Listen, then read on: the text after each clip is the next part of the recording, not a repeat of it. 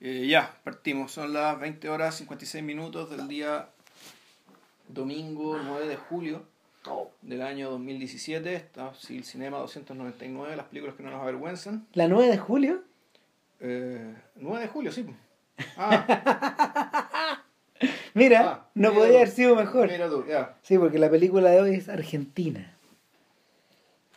Gran película argentina. Esta, Sí. fue un, un- esta fue una mención que hizo Rama al pasar cuando estábamos viendo, ¿ya qué carajo hacemos ahora? Eh, y dijo, puta, ¿sabéis que me, han muy bien de eh, Historias Extraordinarias?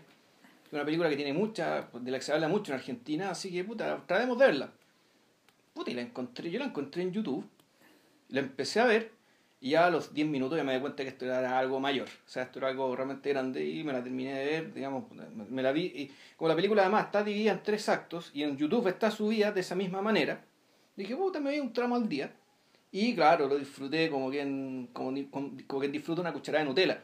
No, y el, el, el, el asunto es que después seguiste mirando. Pues, No, claro. Y después dije, ya, ¿quién es este weón? Ya, Mariano Ginás, individuo de un poco menor que nosotros, del, del año 75, que filmó Historias Extraordinarias en el año 2008, 2008-2009, es decir, tenía 35 36 años cuando, cuando filmó la película.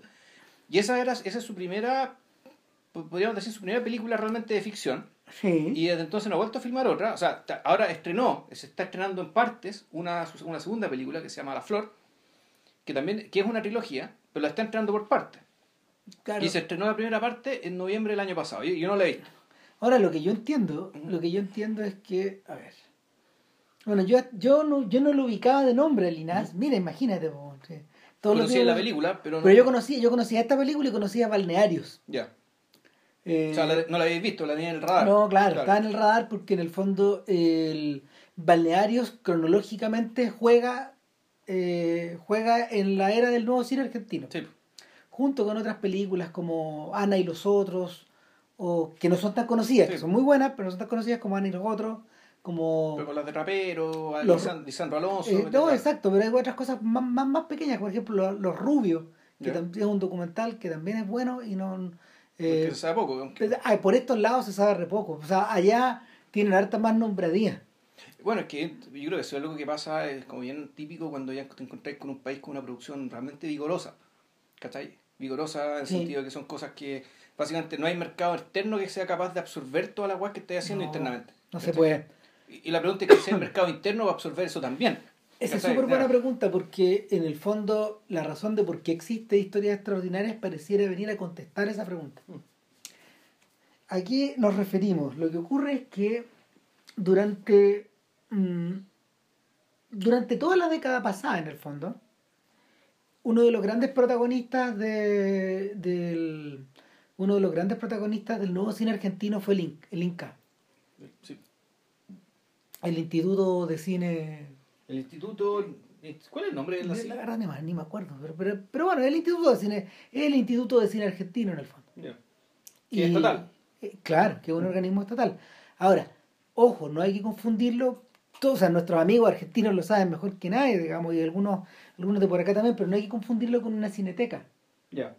En, en Argentina no existe una cineteca. Ahora se aprobó una ley para que exista una cineteca. Pero, por ejemplo, hay un museo del cine que es privado. Ok. Y, y la mayor concentración de películas argentinas eh, está en manos de privados.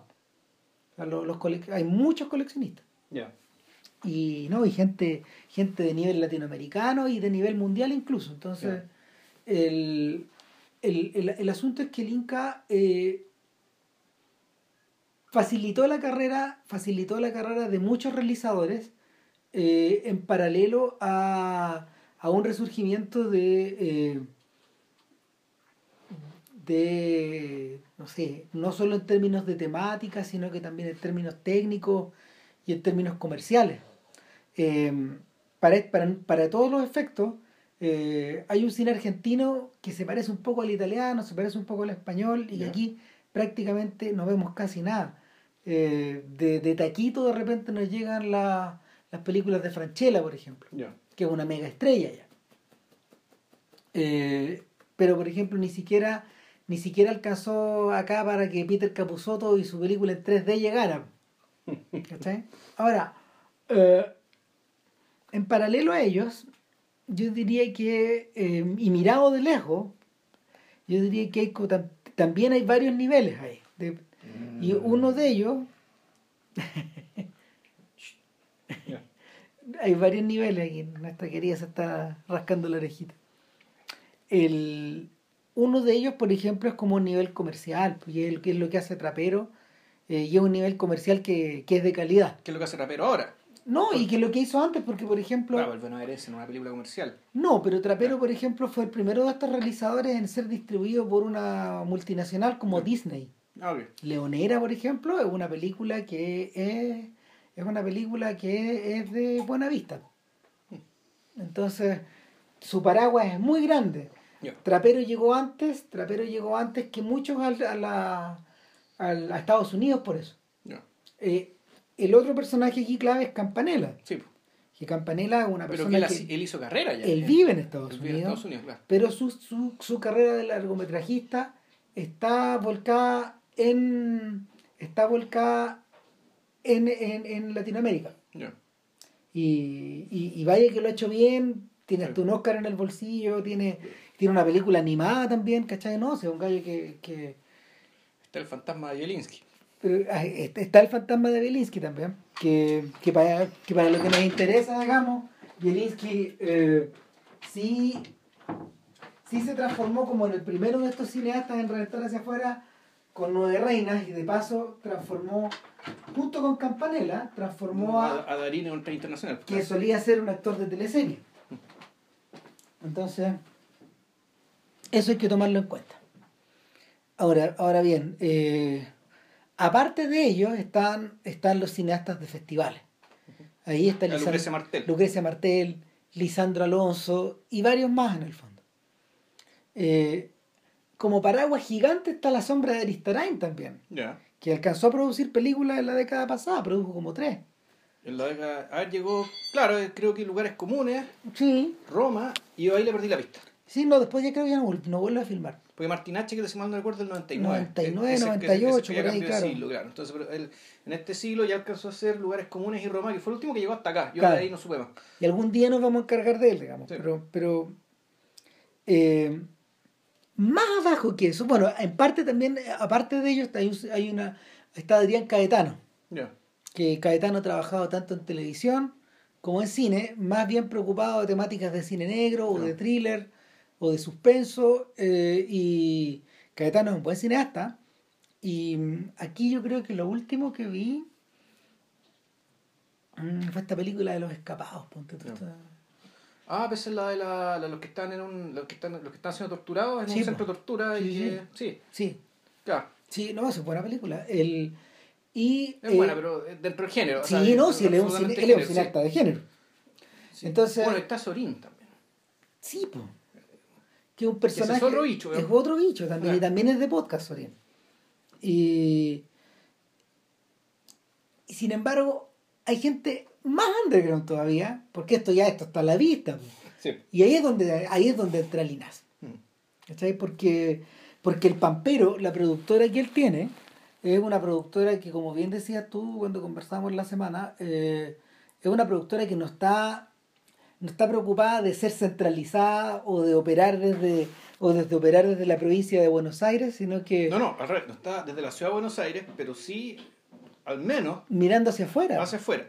En el caso de, o sea, tanto ba- balnearios como La más bella niña, que es un, que un, un- es un foto, fotonovela documental, por llamarlo de alguna manera, que transcurre en un pueblo que ni me acuerdo cómo se llama, en Río Negro. Sí, Y finalmente, Historia Extraordinaria, que transcurre en la provincia de Buenos Aires, pero entiéndase bien, es en el campo. O sea, es todo lo que, todo, la- todo lo que es la provincia de Buenos Aires que está fuera de Buenos Aires. Ya, o sea, es una... Su mundo es rural y de pueblo chico. claro. Sea, en, en Argentina están lo que ellos entienden, o sea, eh, están los cineastas rosarinos, Mm.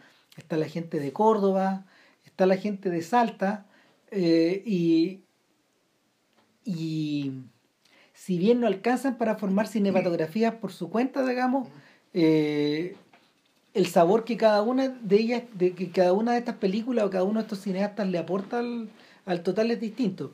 Claro. Ahora, ¿qué es lo que pasa? ¿Qué es lo que hace a ¿Qué es lo que hace a Historias Mínimas una... No, no, no, perdón, Extraordinarias. perdón, Historias Extraordinarias una película tan diferente de las demás? ¿Qué es lo que, qué es lo que, qué es lo que hace que uno sienta que Relatos Salvajes, en el fondo, es un remake de esta hueá, digamos? Y que Cifrón utilizó, utilizó un poco la estructura de Linás, pero en una, en una clave, en una clave como industrial. Sí, Sí, sí. O sea, cuando uno ve Relatos Salvajes, es esta digamos. Sí, pero no. Sí, No, es hasta por ahí. O sea, hay un tema como. eh, eh, El tema de la estructura es que hay. Es que en realidad yo sí esta película, más que acordarme de la, de, de la película de Cifrón, yo viéndola yo estaba pensando, ¿qué hubiera pasado si Ulrich Seidel hubiera agarrado sus tres películas? Eh, Fe, Caridad y Esperanza, creo que ese era el Sí. nombre, o algo así. Eh, no, Amor, Amor, Fe y Esperanza, si mal Sí. no recuerdo. Eh, y las hubiera y las hubiera montado de esta manera.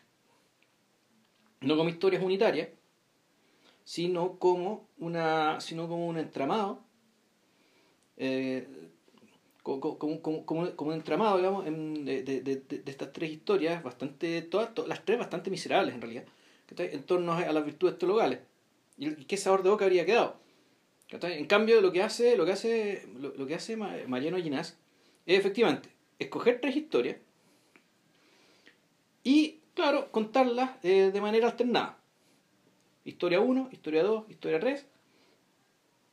Y, eh, y, de, y de una manera no regular. Es decir, no es que estén ordenadas de una manera, No. de una manera tal que esté 1, 2, 3, 1, 2, 3, 1, 2, 3, no, sino que tiene una. Eh, ¿cómo se tiene la moldea, digamos, para que efectivamente cada una de las tres partes también tenga su propia su propio desarrollo, flujo y desenlace. Otra cosa importante es que cada una de las historias está protagonizada por un personaje masculino que tiene que, cuyo nombre es una letra. Y esa letra, ese no ser nada, en el fondo, ese no tener nombre, ese no tener, ese no tener identidad o ser una, una identidad vacía, digamos, ¿cachai? Que va, a ser llenada por la propia historia, es lo que hace que este personaje sea el personaje protagonista respecto a todos los demás que sí tienen nombre. Incluso los más importantes. Y, y lo otro que y, y lo otro que la película cuando tú la, la empiezas a ver también te llama la atención inmediatamente es que tú podrías cerrar los ojos y ahí está el ejercicio. ¿Cuánto esta película podrías verla a ojos cerrados? ¿Por qué? Porque Ah, hay un claro. hay un narrador hay, hay un narrador absolutamente literario. Absolutamente literario y que, y, y- y que va- y que- y que la película en realidad juega con la idea de redundancia. Incluso uno, uno podría decir que esto es una especie de minimalismo, minimalismo al revés. Que está en cuanto que hay imágenes que te cuentan que te, que te- que te- que te cuentan cosas lo que te dicen las palabras de un narrador que esto también escribe que esto está escrito por Ginás por eso que y, y me saco el sombrero ante el sujeto porque un sujeto de 33 años ya tiene ya, ya tiene prosa de un escritor realmente Maduro. muy maduro muy muy muy maduro muy competente Mira, así como lo veo yo, las películas de episodio, las películas de episodio son, son no sé, son, son, son tan antiguas como el hilo negro. sí claro Eh, esta película evidentemente que le debe a, le debe a Tarantino, sí, sí puede ser le, sí, le debe, le debe, pero le, le debe a, a estructuras como las de Pulp Fiction, por ejemplo, que, que en el fondo... porque si nos vamos más para atrás y, no, y, y te vais, y si te vais para atrás, y le, le debe a todo eso. bueno, llegamos hasta intolerancia a la ronda y hasta intolerancia. Claro. Ahora, ¿cuál es la diferencia? Como tú bien decías ahí, el elemento verbal. Eh, cuando uno está mirando historias extraordinarias, uno siente, bueno, primero que nada la experiencia dura cuatro horas, con dos intermedios. Son, en el fondo son tres películas de una hora veinte, Claro. más o menos. más o menos sí Entonces, enfrentado, enfrentado, a ese, enfrentado a ese mamut, en el fondo eh, ocurre un poco lo que eh, comentamos a propósito con Fuguet, eh, lo que pasa en invierno, que empezáis a vivir un rato dentro de la Sí, película. claro. Se convierte en tu casa, o sea, Y- una cuestión y, y, y, y, y- en los comentarios, pues Ra- Ramírez se puso a reír de, de los comentaristas, los Puta comentarios en. YouTube, lo que escribían mu- muchos nuestros hermanos argentinos, tan buenos para la verborrea, pero en el fondo expresaban muy claramente lo que uno siente, que Estoy por entrar en la tercera parte y tengo miedo, tengo miedo. en el fondo, eh, claro, eh, eh, aquí la experiencia es que, bueno, yo estoy aquí y no quiero salir. Claro. No quiero salir de aquí. Esto, porque- esto es demasiado, esto es demasiado bonito, demasiado placentero. Es lo que te pasa cuando estás leyendo un libro muy largo, muy grande, ¿cachai? Y que te ha gustado mucho. O sea, cuando estás, no sé, pues, lees a Thomas Mann, ¿cachai? Los, los de Thomas Mann. Y, y, el, y, y el imaginario de Thomas Mann, las ideas de Thomas Mann, el lenguaje de Thomas Mann, la, el occidente de Thomas Mann, en rigor, Puta, sí. ¿cachai? Se, eh, se convierte en tu casa, ¿cachai? Porque básicamente, porque es, es como la versión mejorada, digamos, de nuestro desmejorado occidente el que vivimos nosotros. Eh, y claro, y llega un momento en que la cuestión se empieza a acabar y ya no, no- y, no, y no queréis salir, y no queréis salir, y no queréis salir. Y aquí pasaba lo mismo,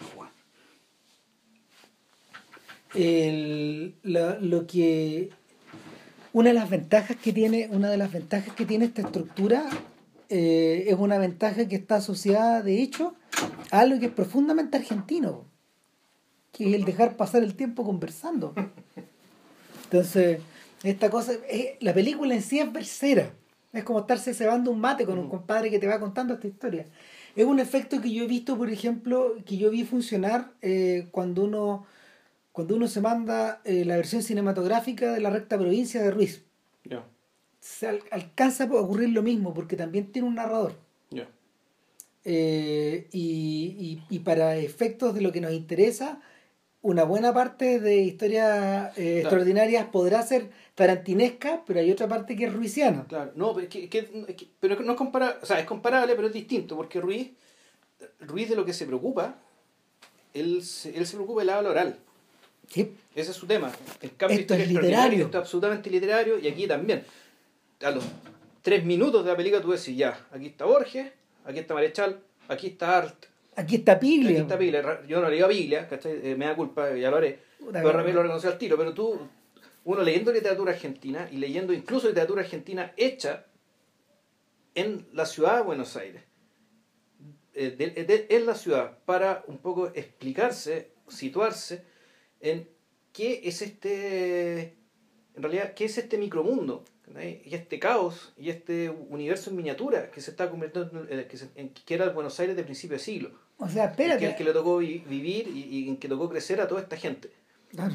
Y donde se encontraban, donde, claro, es una ciudad sudamericana, donde tenía, donde tenía una población migrante de los orígenes más disparatados, que traían consigo también pues, sus, eh, sus inquietudes, sus curiosidades, sus formas de sociabilidad, que eso también se expresa aquí en la película, eh, y que y que se podía y que podía ser abordado desde lo más pedestre en el caso de Art o desde, desde- desde la, desde lo mitológico como Marechal o ya desde lo cósmico como, como, como Borges Mira, mira, hay una, una buena puerta de entrada para eso, de hecho, es un libro de Borges que bueno, en realidad es, que es el alfa de Borges, porque es el Evaristo Carriego. ¿ya? Porque el Evaristo Carriego es un libro que Borges escribe acerca de un poeta popular que vivía en la... ¿dónde era? Era, era en... No era, no era en La Recoleta, era en eh, eh, Palermo. en Palermo, en los orígenes de Palermo, y, y Carriego era amigo de su padre. Era un amigo de su padre, o sea, carreteaba con el papá, con con el el papá. papá de Borges con No, Don Borges ¿ya? Claro, y eh, eh, Carriego, en el fondo, él es heredero de una tradición, de una tradición eh, literaria que busca rescatar y fundir, en el fondo, el alma del gaucho con, con la el del de- inmigrante claro con, el del, con la del inmigrante para crear este sujeto urbano. Entonces, en, lo- en los primeros textos de en los primeros textos de Borges, eso brilla, eh, perdón, en los primeros textos del Evaristo, del Evaristo Carrego, que son como unos ensayitos pequeños, va- te va dando, eh, él empieza a describir cómo Palermo era nada, era, un, era, un, era, un, era un yerbasal. Era un yerbasal que empieza a crecer y empieza a transformarse en ciudad y en un momento aparece, aparece el propio Jorge, el, el- el propio Jorge Luis como circulando por estos, por estos lugares y dándote, dándote a entender que, dándote a entender que ese, ese Palermo antiguo todavía existe en las calles que él recorre en su juventud. ¿ya? ¿cachai? Que todavía es reconocible ciertas sombras, ciertas actitudes, ciertas, ciertos callejones, ciertas plazas. Y, y en el y en ese ir y venir, en ese tráfago, eh, eh, empezáis, a, empezáis a ver que en el fondo estas, estas tonadas y estas canciones y el mundo de el mundo de José Hernández y de Martín Fierro se empieza a transformar en el mundo del tango. ¿ya?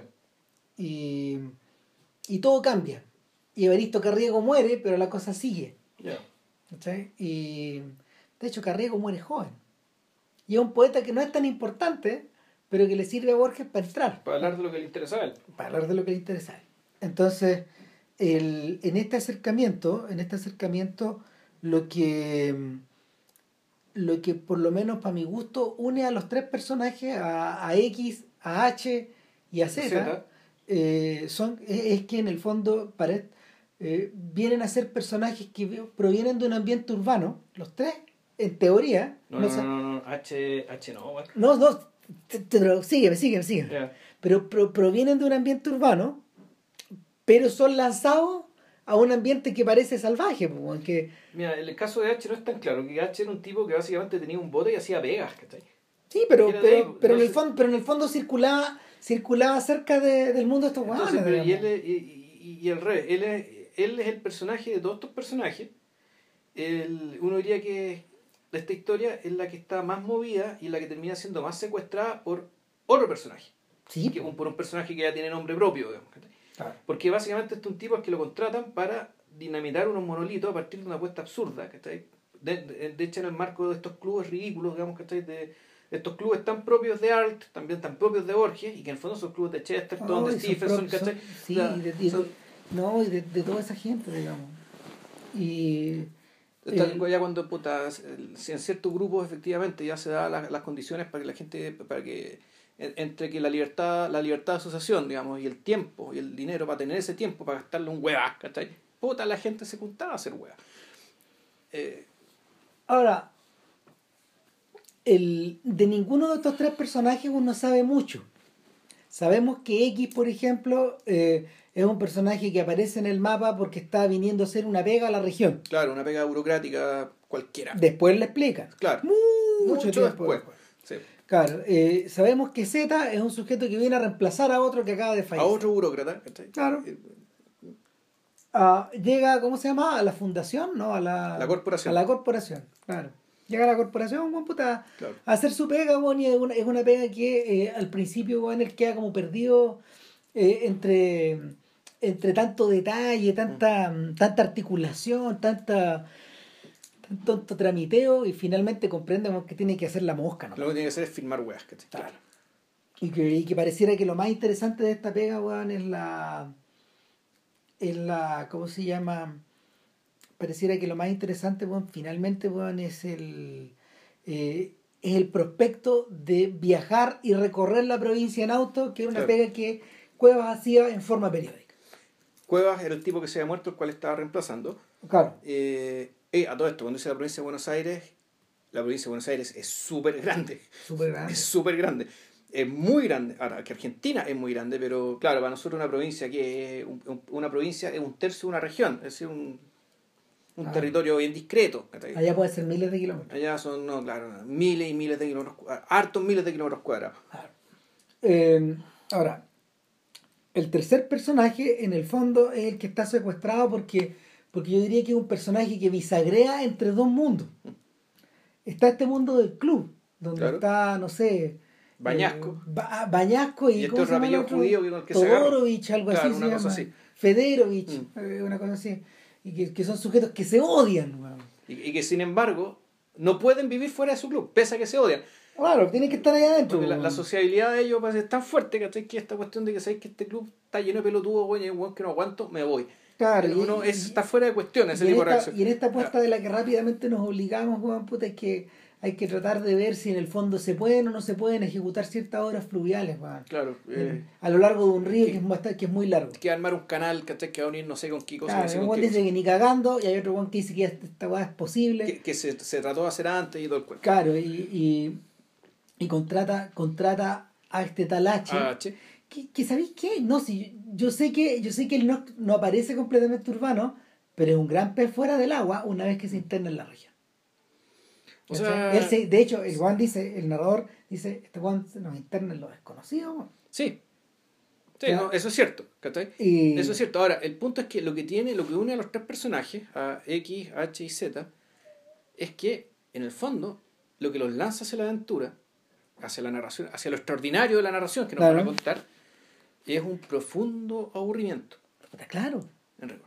Sí, o sea, de hecho, eh, en, en, el caso de estos tres, la curiosidad es, que finalmente, y, y, más allá de ellos, este profundo aburrimiento se contagia. y probablemente los personajes que articulan todo lo hacen a punta de aburrido, lo hacen de lateado, lo hacen de sapos también, de, de, de, de, ganas de humear en el terreno del vecino, o en el edificio del frente, o en la plaza que tienen delante. Eh, esta, esta curiosidad que se te despierta eh, en la medida de que tu propia vida te parece una, una especie como de lago muy calmo, que no se mueve nada. Entonces, eh, aquí, lo bonito que tiene esto es que la puesta en escena y la forma de filmar, que está hecho con una cámara digital y una... Un mini DV. Un mini DV, es una cosa muy, muy sencilla. Ya ni se usan, digamos. Claro, y que, la, y que expresa muy bien, y, o sea, gráficamente, eh, visualmente, te llega muy directamente esa sensación de vida muy calma, vida muy quieta, de, de vida en el fondo muy mínima en términos de elementos. Y donde efectivamente se presta para el aburrimiento más absoluto, se presta pero también se puede prestar para el, gran pensamiento y para, para, el surgimiento también de grandes ideas y de grandes emociones, pero que al mismo tiempo, y esto es lo que tiene la película maravilloso, es que eso contrasta con la floritura de palabras. Es decir, en el fondo las, las palabras que están siempre ahí, que están siempre, y el mar de palabras que avanza y avanza y avanza y avanza, funciona como un complemento, eh, un complemento, un equilibrio muy, muy eficiente respecto de la desnudez de la historia y la aparente desnudez de la historia, de la anécdota, y de la también de la desnudez y la simpleza de la puesta en escena. Es que de hecho el uso de las palabras es tan importante que se podría decir incluso que hay un cuarto personaje. Que el narrador. Que el narrador. Claro. Eh, yo hace un tiempo atrás, un par de semanas, me, me compré así en lo usado eh, La tentación de lo imposible, el ensayo que hizo eh, Mario Vargas Llosa en torno a los miserables de Víctor Hugo. Y son unas clases que Vargas Llosa dicta en el extranjero, feliz de poder hablar de este libro que le gusta tanto. ¿y cuál es la gracia? Que el libro comienza por algo que Vargas Llosa considera básico. El libro de Los Miserables. La tentación de lo imposible. Ah. El libro sobre los miserables.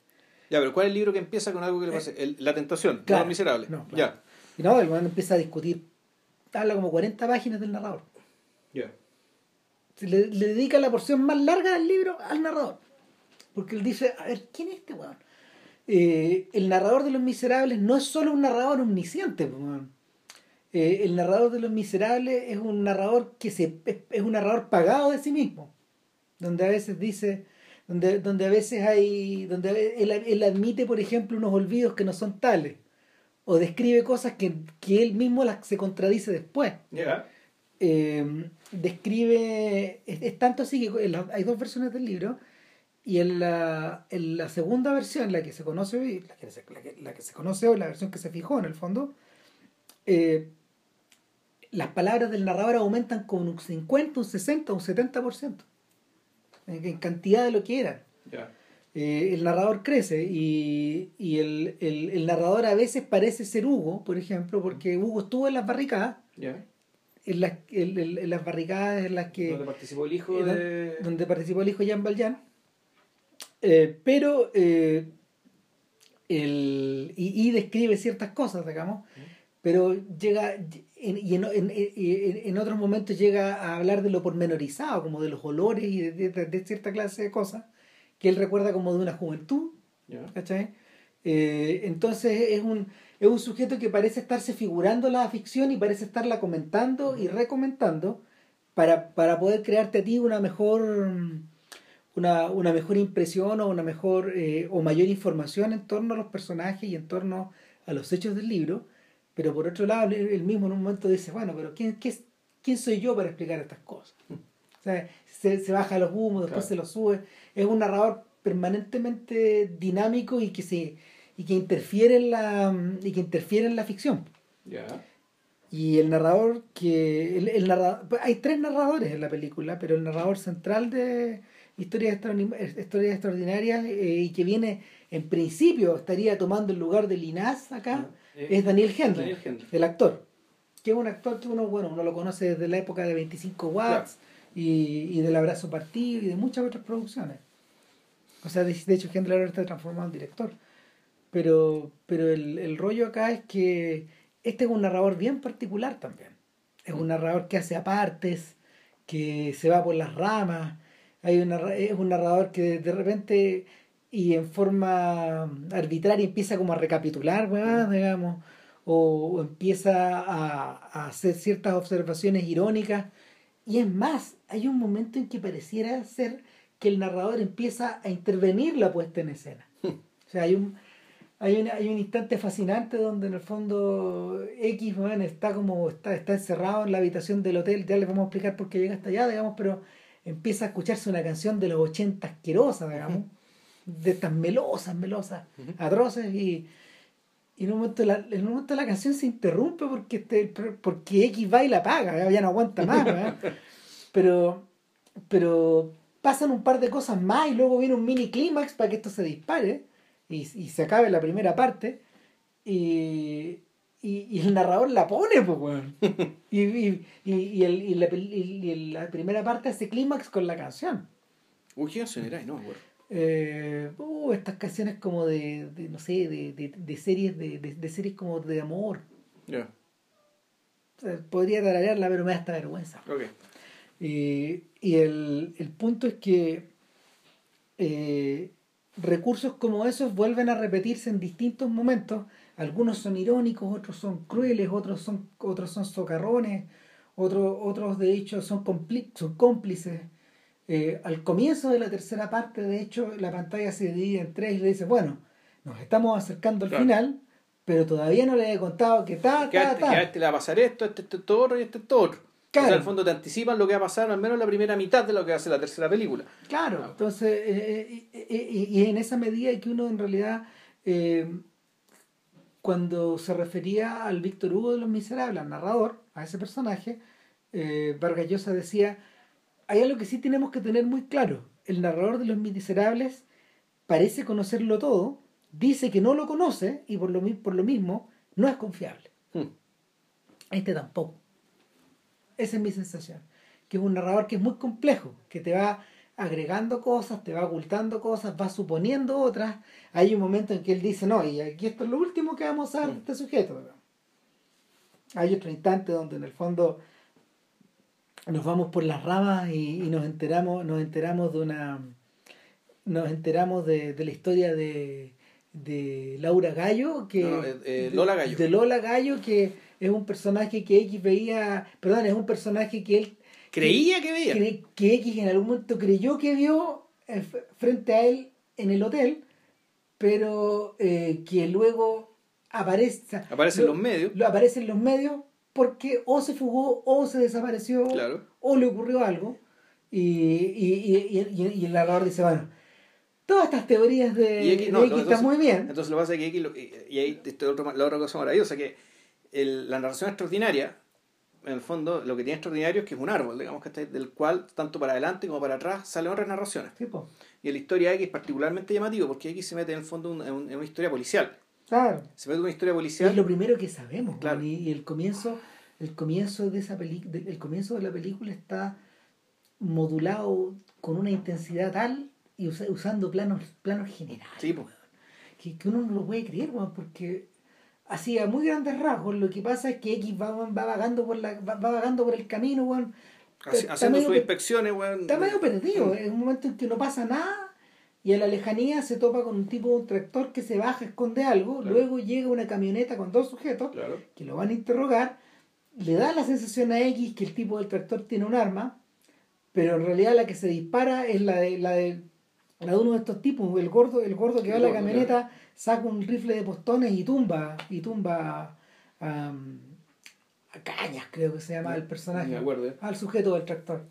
Y, y nada, se van y X va, X va a sapear, encuentra que hay un, encuentra que hay un, un maletín. un maletín con un cartapacio adentro y, y el y, en eso de espaldas eh, el tumbado se levanta y lo amenaza y X toma la carabina de él y se lo echa.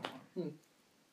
Y, y de un momento a otro este sujeto que era nadie ha observado un, o sea, observó un sujeto sospechoso, luego, luego a una pareja sospechoso. Claro. Eh, después vio un intento de asesinato y después asesinó a él. Claro. De la nada. En cinco minutos. En cinco minutos y luego pasamos a la siguiente historia. Y te quedáis. Esto está dividido en 18 capítulos. 6 capítulos por aproximadamente. Por, por, por película. Por claro. película, claro. Y son como capítulos de un libro, Sí. en el fondo, capítulos de una novela. Una novela, exactamente. Claro.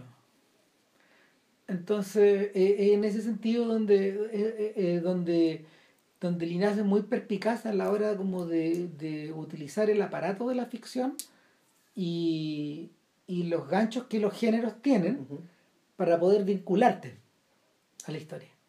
Ahora, va aumentando la- los niveles de dificultad a medida que vamos enterándonos de más y más historias. De hecho, yo diría que eh, pese a todo lo fascinante que es la historia de- y- y de lo digregada que está y de lo repartida que está, la de X parece ser la historia menos compleja en ese sentido. ¿Cachai? Eh, ah, no, no, al revés, yo creo que la historia menos compleja es la de H.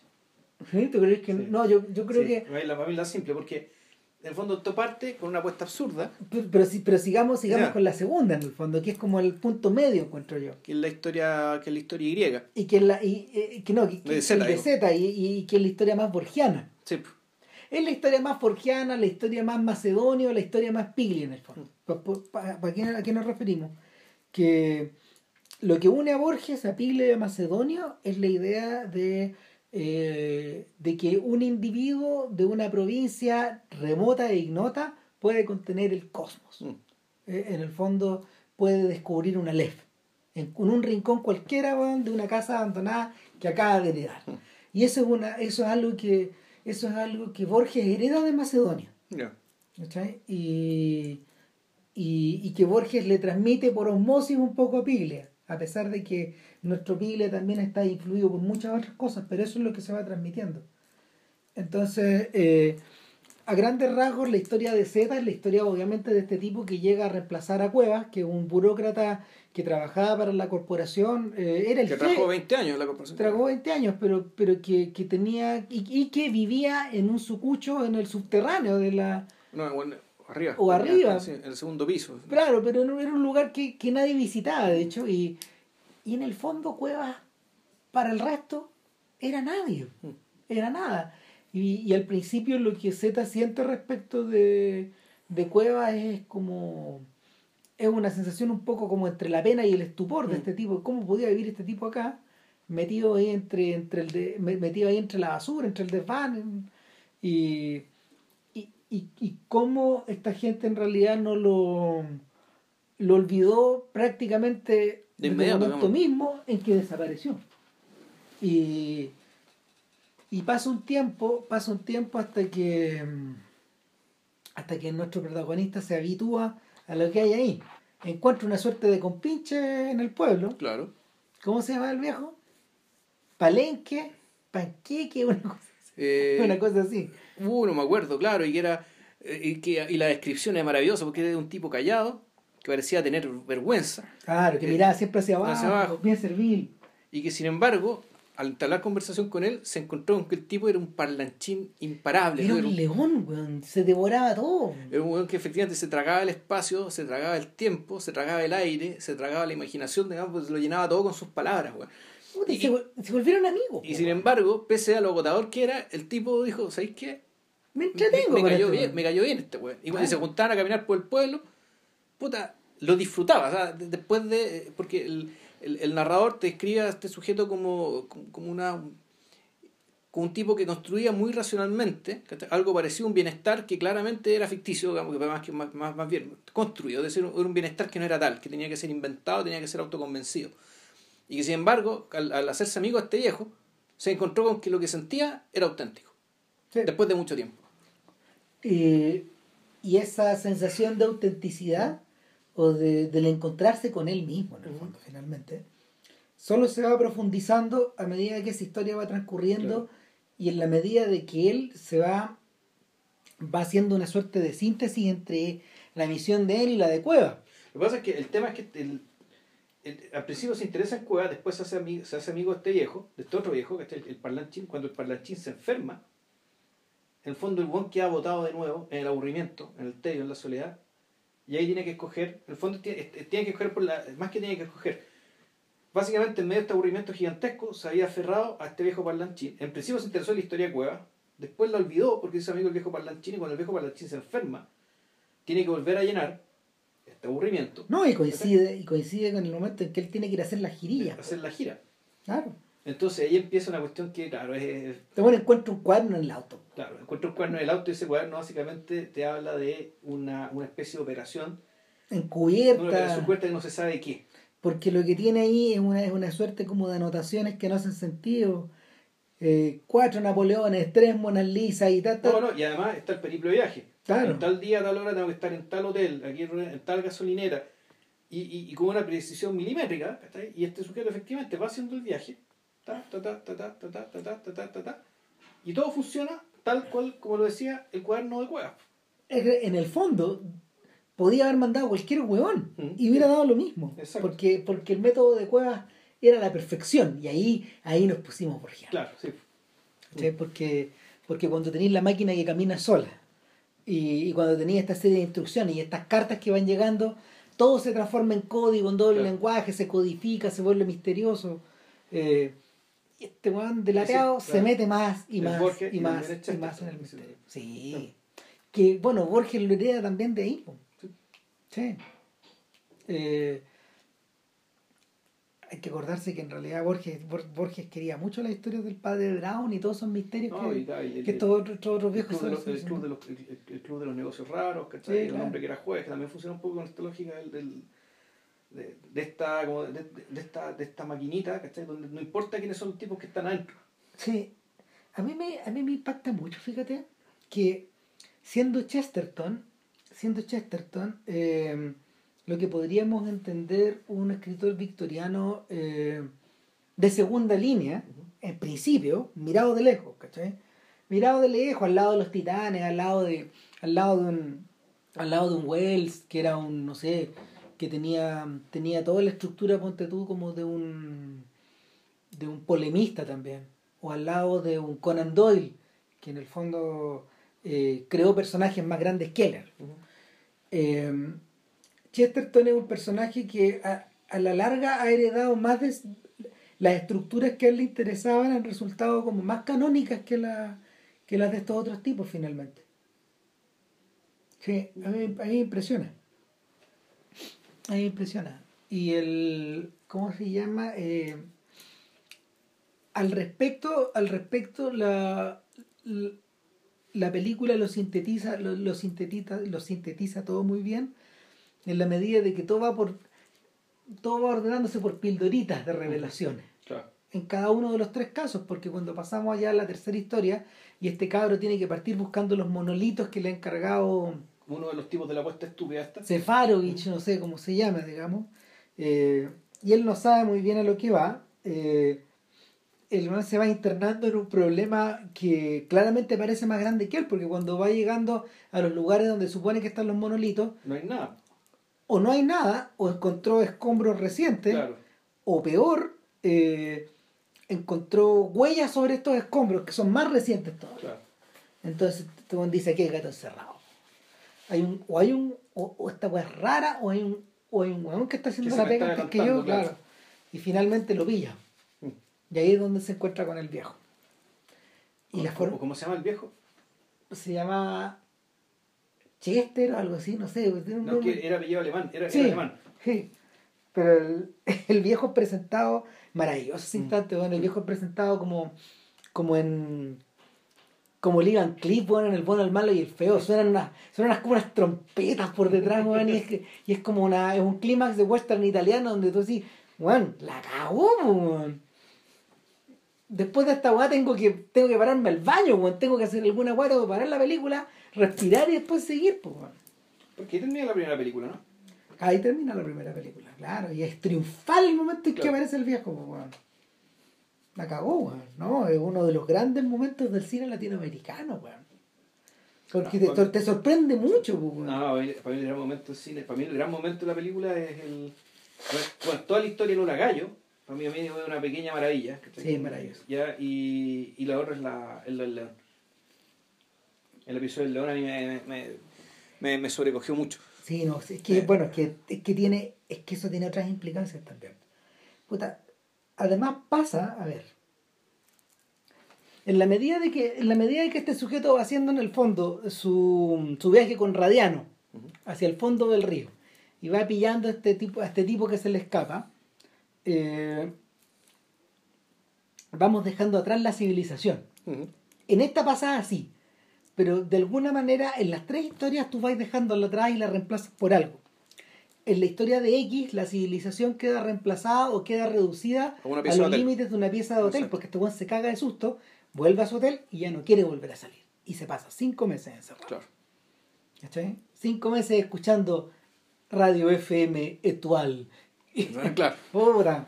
Y O sea, entre haciendo eso y... eh, leyendo la prensa. leyendo la prensa para, eh, para el fondo, para darle sentido a su propia historia. Y sapeando a los vecinos, pues, jugando a ser James Stewart. Claro, porque va a ser el aburrimiento, volvemos, el aburrimiento. O sea, el aburrimiento empieza a ser acompañado por otras, por otras, por, por otras emociones, digamos que Claro, y empieza a parar en telequia sobre y, entelequia. y empieza, volvemos, y las narraciones extraordinarias empiezan a ramificarse. ¿cachai? Entonces aquí empiezan a, a pues tú empieza la historia de Oyar Zump, ¿cachai? que es la historia de por qué estos tipos fueron a matar a este otro tipo. Y todo esto revierte a una historia, a una historia bien famosa, a una historia que fue bien conocida, que fue la masacre, la, la masacre del molino, no me acuerdo si era el molino, pero era la Mm. masacre de un molino.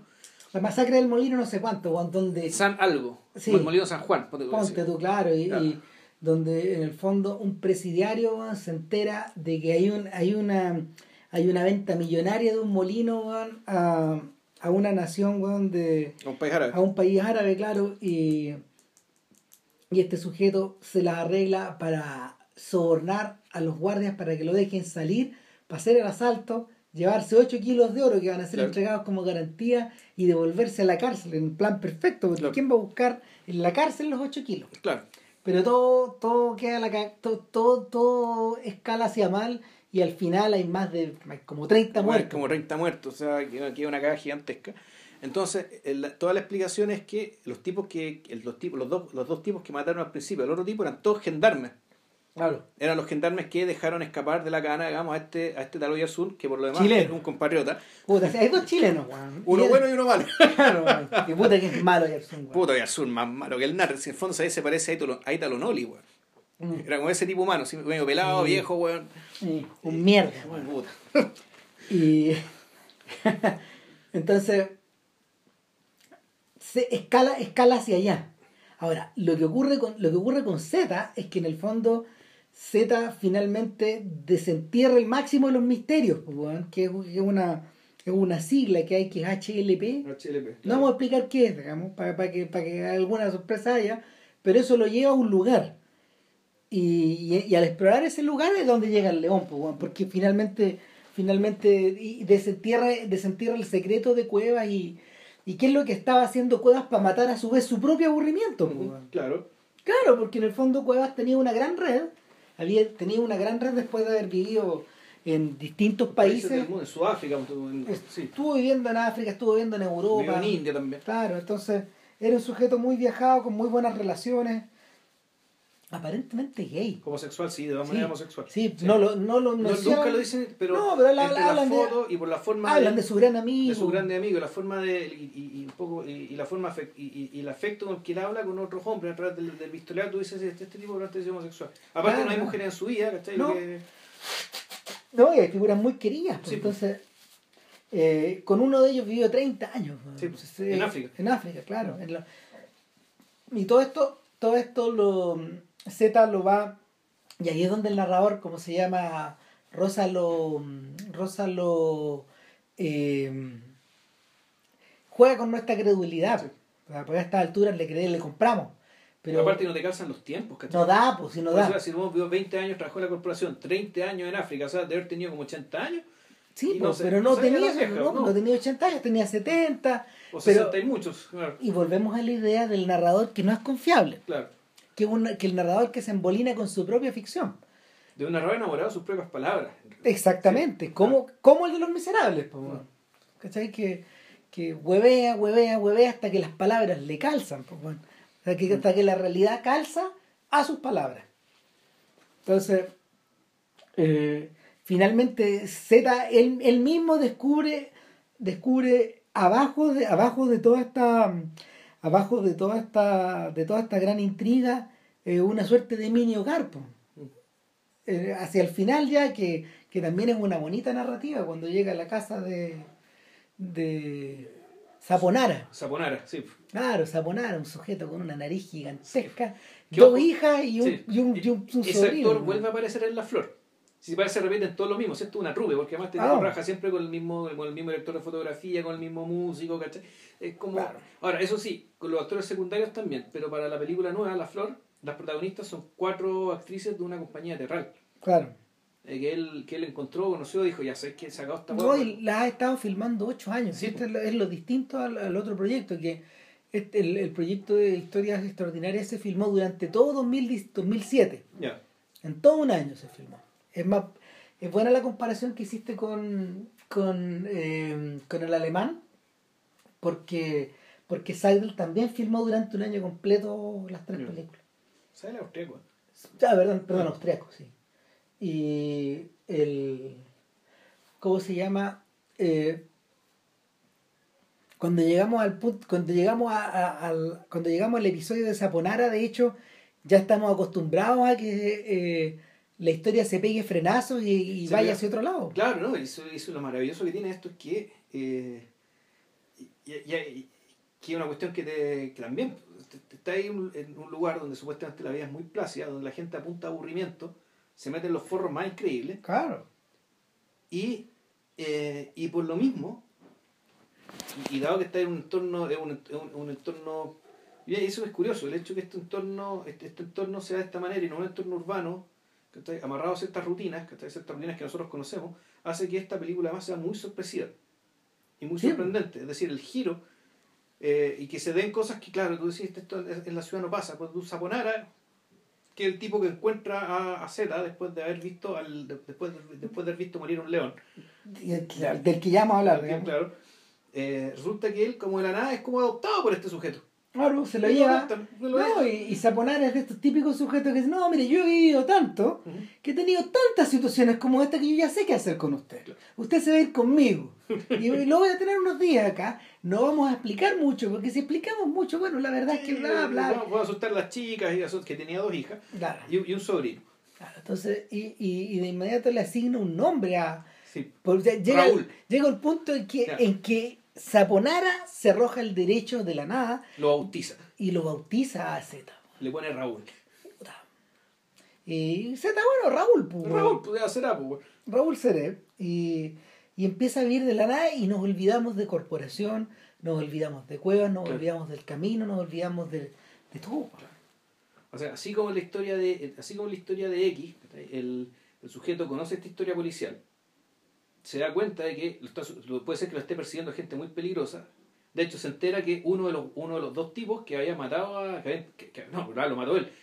Que, que le pegó el primer disparo al, al- en el delito inicial. Uno de los hermanos, Los casa, hermanos, eh, los hermanos Casas, si lo el gordo, o ese lo mataron unos perros, pues, se lo comieron. Se lo comieron los perros. Si uno- él, él- él va eh, en su en su en su en su en su en esta en esta suerte como de ocio que de, de- y, y mezclado con susto empieza a leer el diario a leer el diario y empieza O sea, una a, de- recortar claro. noticias y empieza a llenar su pared con estas weas. con noticias entonces en el fondo claro él empieza su propia historia extraordinaria o sea, él empieza la, la historia extraordinaria empieza a coleccionar se empieza a ramificar pues, por una parte por la historia de Oyerson después todo esto que aparece en la prensa no hay un aspecto ridículo que se transforma en un detective Sí. que, Que no, no sale, sale. a investigar No, claro o sea tiene tiene al gremio periodístico digamos que está investigando Puta, por él pues. No, y, y, y con todas las, imp- las imprecisiones, suposiciones y, y cómo se llama, y chanchullos que pueden haber entre medio. claro y todo esto a partir de diarios y noticias ¿cachai? que en realidad cumplen la misma función ¿cachai? que su propia historia que es la de Entretener a estas personas aburridas. combatir weón. el tremendo aburrimiento y la modorra digamos, ¿cachai? de la vida provinciana Claro. O sea, eh, en. ¿Cómo se llama? Y- y- en ese punto donde, por ejemplo, en la. En la, en la última de las historias, la- cuando eh, Hendler ya empieza a hablar, ya cuando, la guada ya empieza a avanzar, y- bueno, en la tercera historia. No. Y, y, y, y, y, Z- y, perdón, y, y H, H finalmente se enfrenta a este viejo, eh, lo que lo que parece ser un duelo de western italiano se transforma en, en una cooperación, como Sí. en el bueno, el malo y el feo. exacto Entonces, eh, el viejo le dice, mira, man, yo voy a seguir haciendo mi pega, que es la de hacer explotar estas weas, pero, pero, a mí nadie me, nadie, nadie, a mí me pagan por destruir. Pues si tú querías sacar fotos antes, sácalas. Sácalas, no. ¿Para qué vamos a pelear? pues? Y, y era, era la mejor de las soluciones. Exacto. El problema es que... eh, En algún momento lo agarra una tormenta. No, no, el, el problema es que H se empieza a aburrir, weón, de, de, de la, ver- viejo de ya, la verborrea de este otro weón, digamos. Que también es una fuente inagotable de historia. Y, y- y de idioteces, pues, weón, así, finalmente el sujeto está lleno de manías, de locura, de... De recuerdos truchos, weón, de una Claro. biografía absolutamente disparatada. Tiene como cuatro o cinco vidas, pues, weón. Sí. entonces no, ninguna calza con otra, es un tremendo, es un tremendo, un tremendo desorden y... Y, y, a- y a H este desorden lo perturba hasta que finalmente la perturbación es la de la naturaleza misma. Y pasa algo similar a lo que ocurre en balnearios, cuando, habla- cuando hablan de Miramar. ver, ¿Qué pasa en Miramar? No me acuerdo. Puta, que, que Miramar se inundó. po. Ya. Eh, Balneario es una película que, que tiene forma de documental, pero mezcla con ficción. eh, eh, y, que, y, y donde Linás en el fondo lo que describe, eh, puta, de, nuevamente en la provincia.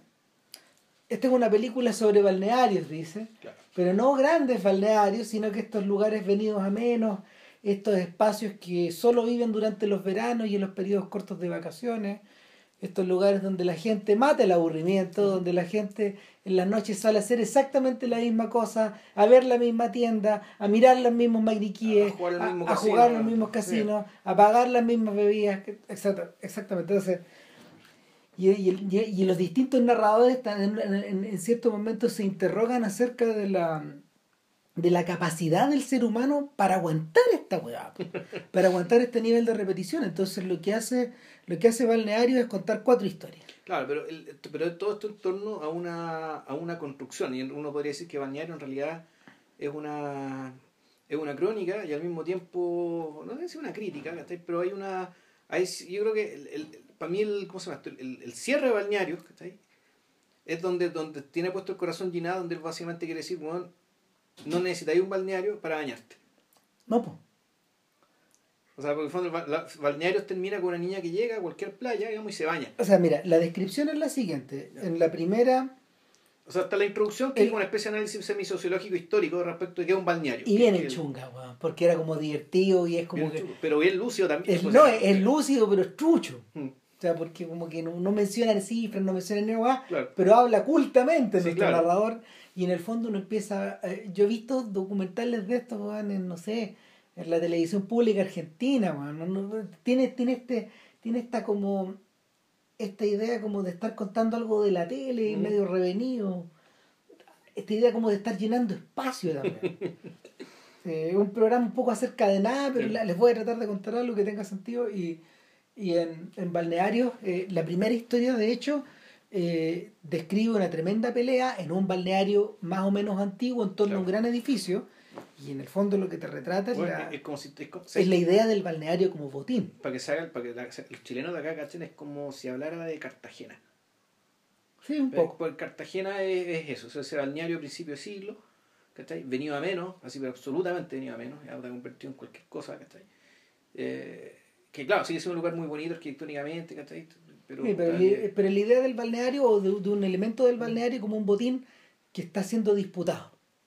¿Cachai? pero en realidad más que el balneario, que el botín es el hotel. el hotel, pues, ese es el, el botín. hotel del balneario, claro. Entonces, pero, pero en el fondo se le asigna un valor a esa cuestión y muchos sujetos se lo pelean hasta que alguien finalmente lo recupera. Claro.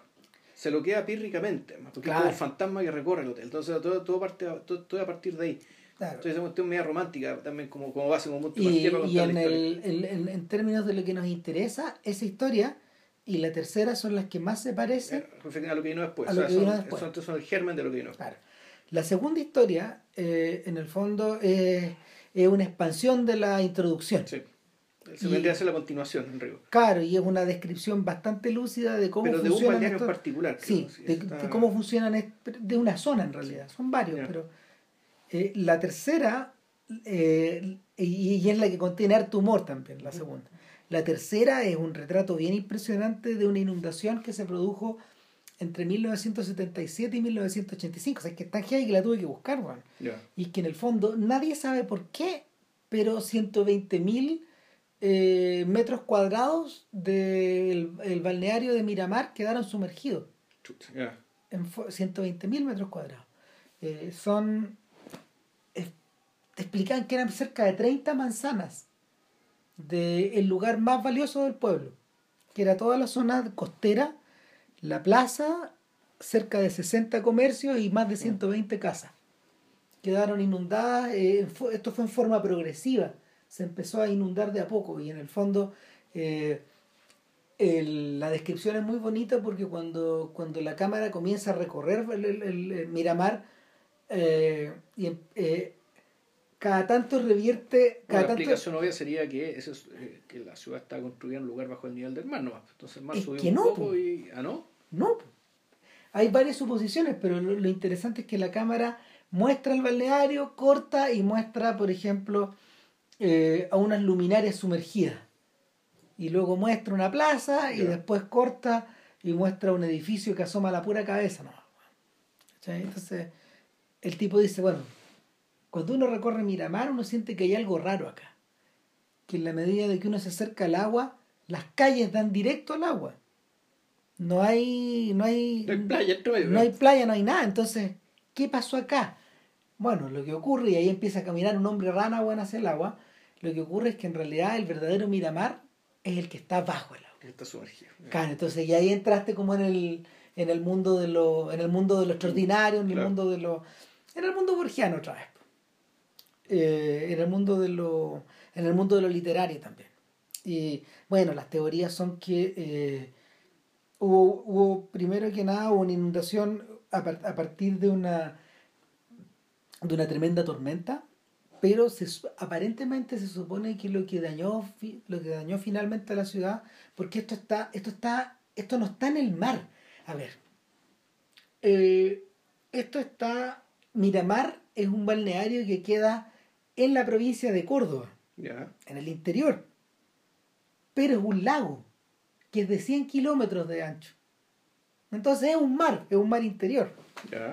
Y, y este lago, este lago, eh, hacia ese lago confluyen muchos ríos y había hay un, y hay varios sistemas de hay varios sistemas de dique. Ya. Y lo que habría inundado Miramar en forma sorpresiva habría sido la rotura de, De un dique. de un dique, o de más de un dique. Claro, y Miramar cagó nomás. Y hasta el día de hoy, hasta, eh, hasta el día de hoy existe, pero se tuvo que correr 5 kilómetros del pueblo, completo. Entonces, eh, es un terreno arrasado. Y el, el retrato es bastante pequeño y de ahí pasamos al cuarto episodio, que es el episodio de Zuko. De suco. Ya. Claro, y Zuko es un crisol, de... Zuko en el fondo, weón, es un... es que esto, esto está ficcionado, porque el, el, el, el, el, Zuko real es un sujeto que trabajaba en el equipo de la película. Pero, pero el Zuko de la historia es un sujeto que vive eh, en un... en- que vive en, en, en la zona de do- donde ya no hay costa, Es un balneario fluvial, si no me acuerdo. donde, hay- donde existen los balnearios fluviales que de hecho están creados a, a- a partir de los diques. Claro.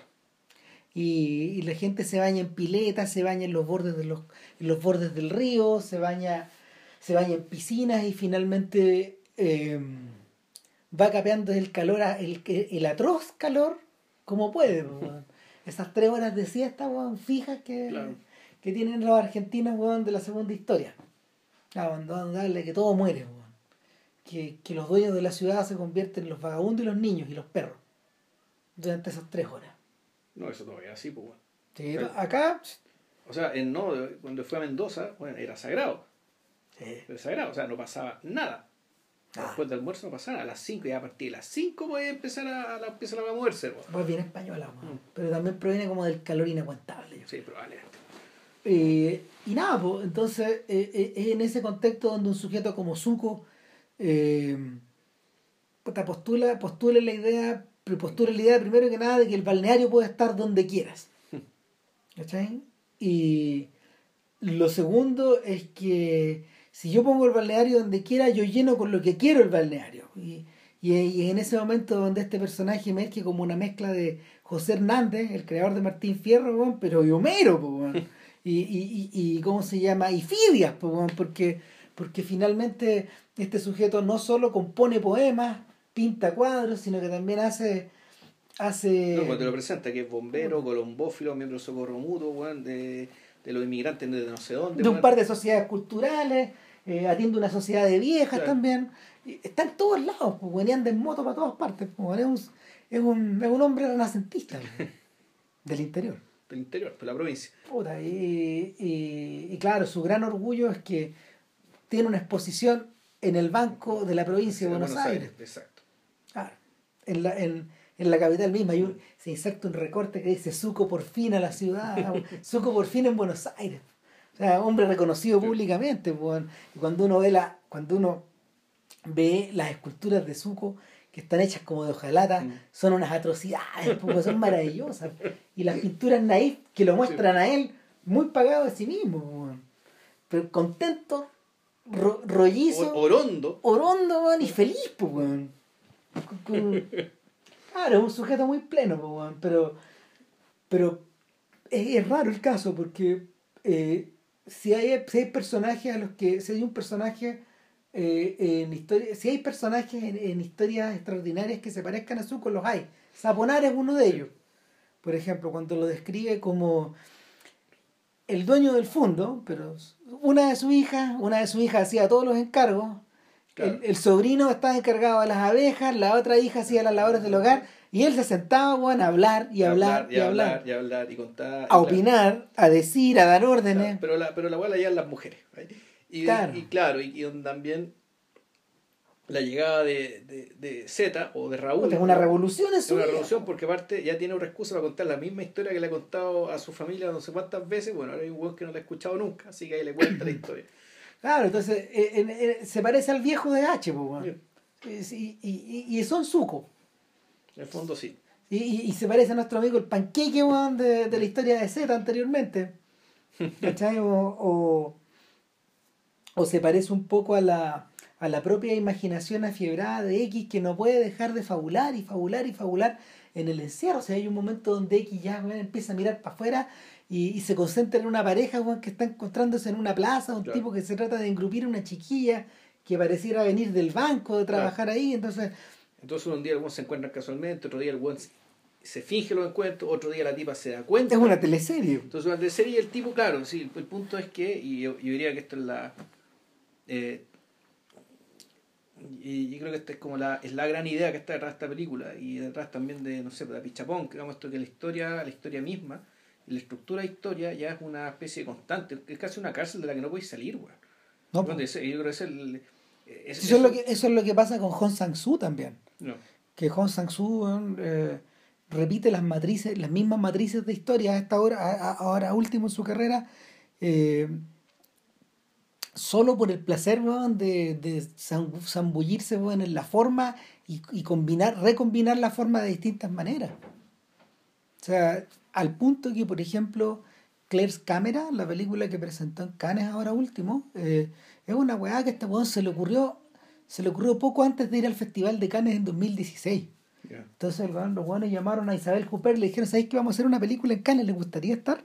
Porque ella había colaborado en, en otro filme de Hong Sang-soo interpretando a tres personas distintas en, una- en tres episodios.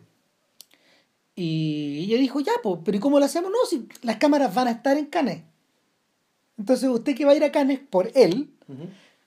eh, dejen, dejen unos espacios y filmamos con usted mientras usted hace la promoción. y y el, la excusa de ir a Cannes finalmente y de llevar una película a Cannes era para poder filmar otra película en Cannes. Entonces las weas se le montan y se le montan Claro. y se montan. Al punto que las tres películas que estrenó este año eh, están, están, ¿cómo se llama? Están protagonizadas por la misma actriz, Kim Min Hee. Y King, eh, Kim, eh, ¿cómo se llama? Eh, en la nueva música de Hong Sang-soo, y puta, es, bien rica la actriz, es bien bonita y, y Hong cachó, y puta, se acabó el matrimonio de Hong nomás, pues. Uh. Y quedó la cagada, weón, y una de las películas es sobre una actriz que se está fugando a Europa, huyendo de eh, haberse metido con un director casado.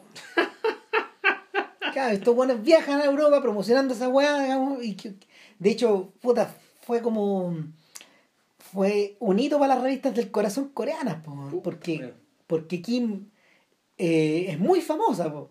este viejo no es famoso, pero es muy influyente. Entonces, no, no es ni tan viejo, si debe tener 50 y algo. Pero sea, eh, Ingrid Bergman de nuevo.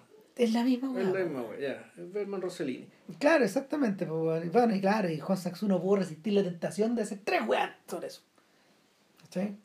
Y como que no se aguanta. weón. y, y es precisamente eso que decís tú, po, de que en el fondo la, la ficción es una cárcel de la que no podía escapar. po. Porque está puesta en cada instante, donde, en cada paso que vais dando. Claro, o sea, ah, uno podría hacer la explicación antropológica chanta, ¿cachai? Que en fondo, puta, la historia, da la estructura que tiene, es decir, es una estructura que tiene principio, desarrollo y fin, en el fondo le da, le da sentido al paso del tiempo. Por eso es, eh, por eso es que eh, por eso es que no puedes escapar de ella, porque escapar de ella es escapar del sentido. Sí.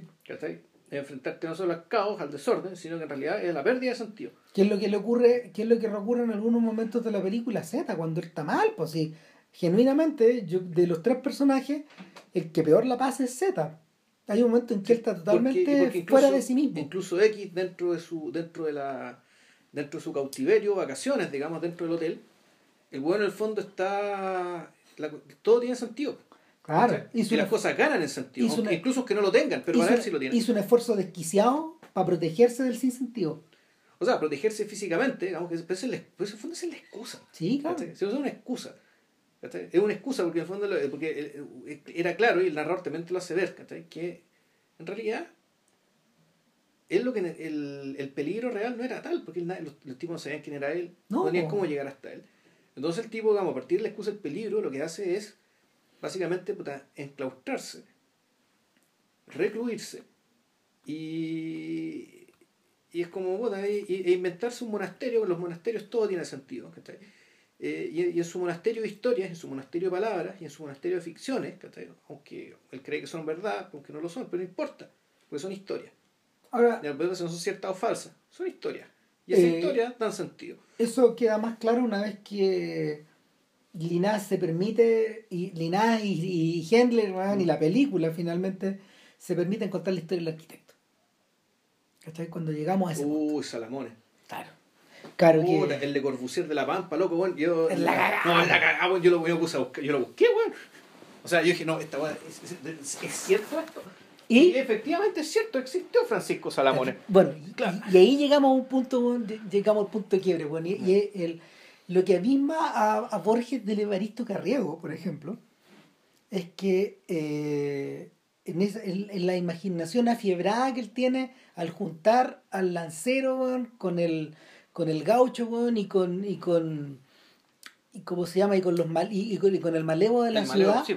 Claro, cuando junta esos tres personajes Carriego en el fondo crea eh, crea en torno suyo un crisol O ¿cachai? sea, funda en Argentina. en exacto funda en Argentina Funda en y- Argentina. y, Y, Marechal hace lo mismo una vez en Buenos Aires en un, en un episodio que tiene que ver con una, con una alpargata. ya Que un, que un, que un, que un tipo in- inmigrante, un inmigrante se encuentra con un gaucho en una en un, en un, en un, en un bulín. Y en un bulín donde puta hay de todo, pues están estos hueones me- medio así, medio pobres que vienen de, pobres que vienen de, de Italia, de, bueno, de Génova, de Francia, de Rusia, qué sé yo, y están estos otros gauchos, ¿cachai? Que están ahí compartiendo el y algún se, se ha producido un incidente, parece que la cuestión va a ir en mocha, se va, a venir una, una contienda bien violenta, y Marechal resuelve esto con que al final el gaucho saca la alpargata y le pega con la, la en la cabeza al, a este otro extranjero, entre comillas, recién llegado. Y en vez de producirse el caos, ¿cachai? Estalla una, una carcajada gigantesca, una carcajada gigantesca y, y como que en ese momento, ¿cachai? Dicen, ya, ok, somos distintos, pero estamos todos en la misma. Ah, aquí, aquí tenemos una comunidad. Y como todos, y como digamos, se ha dicho otras veces, ¿cachai? Eso termina siendo refrendado por otros fenómenos, ¿cachai? Por una parte el tango, por otra parte Perón, ¿cachai? Sí. El peronismo y, y el fútbol, también es otra, es otra, ¿cachai? Otra expresión de este crisol, ¿cachai? Que le terminó dando potentidad y unidad, ¿cachai? Eh, sí, unión, más que unidad. Claro, Unión, y, ¿cachai? y, y den- den- Ya. dentro, dentro de esa unión de imposibles, ¿Mm? la posibilidad de que exista el telecorbusier en la pampa Sí, es real. Sí, po, weón. claramente. Lo imposible se torna posible. Mm. ¿cachai? Y claro, a ver, este weón eh, es un sujeto que. Que eh, nació, nació, en, nació en Sicilia. ya, que se vino, se vino, se vino con su familia muy chico a Argentina. Y la, y claro, y, y, y te cuenta la historia de él como si fuera un gran genio desconocido. Claro, como ¿Eh? si fuera. Como O si un- fuera. Un, un tipo destinado a la grandeza, digamos, por designios mayores. Por designios Puta, superiores. claro. Yo, yo un sujeto que lo sabe. Mm, Además Él lo sabe. Y se comporta como tal. Puta, claro. Y se comporta una y, y lo sabe tanto que deja pasar el tiempo, deja pasar los años, no produce. No produce obra en Pa- circunstancias que otros sí. Otros más, otros, otros menos dotados que él, otros derechamente mediocres, claro, llenan el espacio, digamos, ¿cachai? Con sus creaciones, y sin embargo él está esperando. Y él está esperando su momento. Hasta un astrólogo le dice Claro. esa weá. Usted va a cambiar la historia. Chucha. Chucha. eh, y claro, y, llega un momento en que él, él espera, espera, se- se- la gente sabe que es muy bueno, pero él acumula energía, acumula creatividad, hasta que en un momento le asignan, dale, bueno, usted tiene que construir obras públicas ¿cachai? para los pueblos de provincia, la O sea, él tiene, un- él tiene una iluminación. Claro. Cuando se abre esta posibilidad de construir obras públicas, él no opta por ir a las grandes, Por, por, a Buenos Aires. sino que se va al campo. Hace, hace, la, hace la operación inversa o, hace, o, o elige lo inesperado. Y al elegir lo inesperado eh, en, una, en, una, en un intento de convertirse eterno, alcanza la eternidad de otra forma, bueno, a través del olvido. Puta. Es que, claro, y te muestran, y claro, entonces dicen, bueno, empiezas y te, te, te empieza a explicar la cronología. Bueno, el tal pueblo hizo el cine no sé cuántito. Y te muestra una cuestión y dijo, ¡ah! Después en este otro lado hizo la La municipalidad, weón. El otro pueblo hizo la municipalidad. Y su obra plazas, maestra fue el cemen- calles. y su, y su obra maestra fue el cementerio de no sé dónde con una cruz metida entre un círculo. Y uno se toma la cabeza y weón, weón no puedo. ¿Qué es esta ¿Qué es esto, weón? Este gigantismo. Este gigantismo, esta. Este. Cristo, weón, este Cristo que está como afir... Es una tremenda pared donde el Cristo está pegado en la pared y es lo más grande del pueblo. La cámara se aleja, weón, y lo único que se ve es Cristo, Entonces, las weón. casas bajas, ¿cachai? Y, weón, tremenda, weón. Y, y, y efectivamente, dices, bueno, esto va a cambiar la historia. Va a cambiar la historia extraordinaria. Claro. Y no, pero además va a decir, en el fondo va a dejar una huella en el mundo, pero el mundo que le interesa a Mariano Llenas. Sí. ¿cachai? Y, de hecho, parte, de la, parte del absurdo de haber construido estas obras gigantes en lugares que evidentemente y en principio no las necesitan, donde el cine podría tener un piso, claro. donde todo podría ser horizontal, eh, en, es que en vez de tratar de subir al cielo, digamos. No, pero claro, el, pero la- ¿por qué la maestría es de que estén ahí? Claro, va a estar olvidado las grandes urbes, pero efectivamente, grandes urbes, dije, grandes Sí. urbes, perdón, eh, es que eh, ahí en esos, pueblos, en esos pueblos, en esos lugares, estas obras efectivamente son, son hitos. Sí, Son, no sé que son lo único, pero le ponen el nombre, le ponen la cara, le ponen la, le ponen la identidad. ¿cachai? Muchas de estas cosas en la ciudad se harían perdido. estarían mareadas, pues, Estarían mareadas, estarían- en una ciudad que está llena de estímulos. Estaría, claro, estaría rodeado, asediado y además amenazadas permanentemente por la demolición.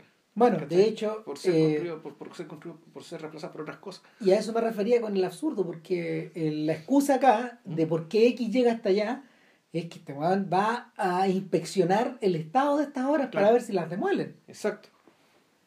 Y, y claro, eh, cuando, cuando empezaron, cuando empieza a aparecer el nombre de este weón en más de 200, en más de 200 construcciones, los weones dicen, hay que mandar a alguien, pues, en, una, en una de esas hay un legado acá.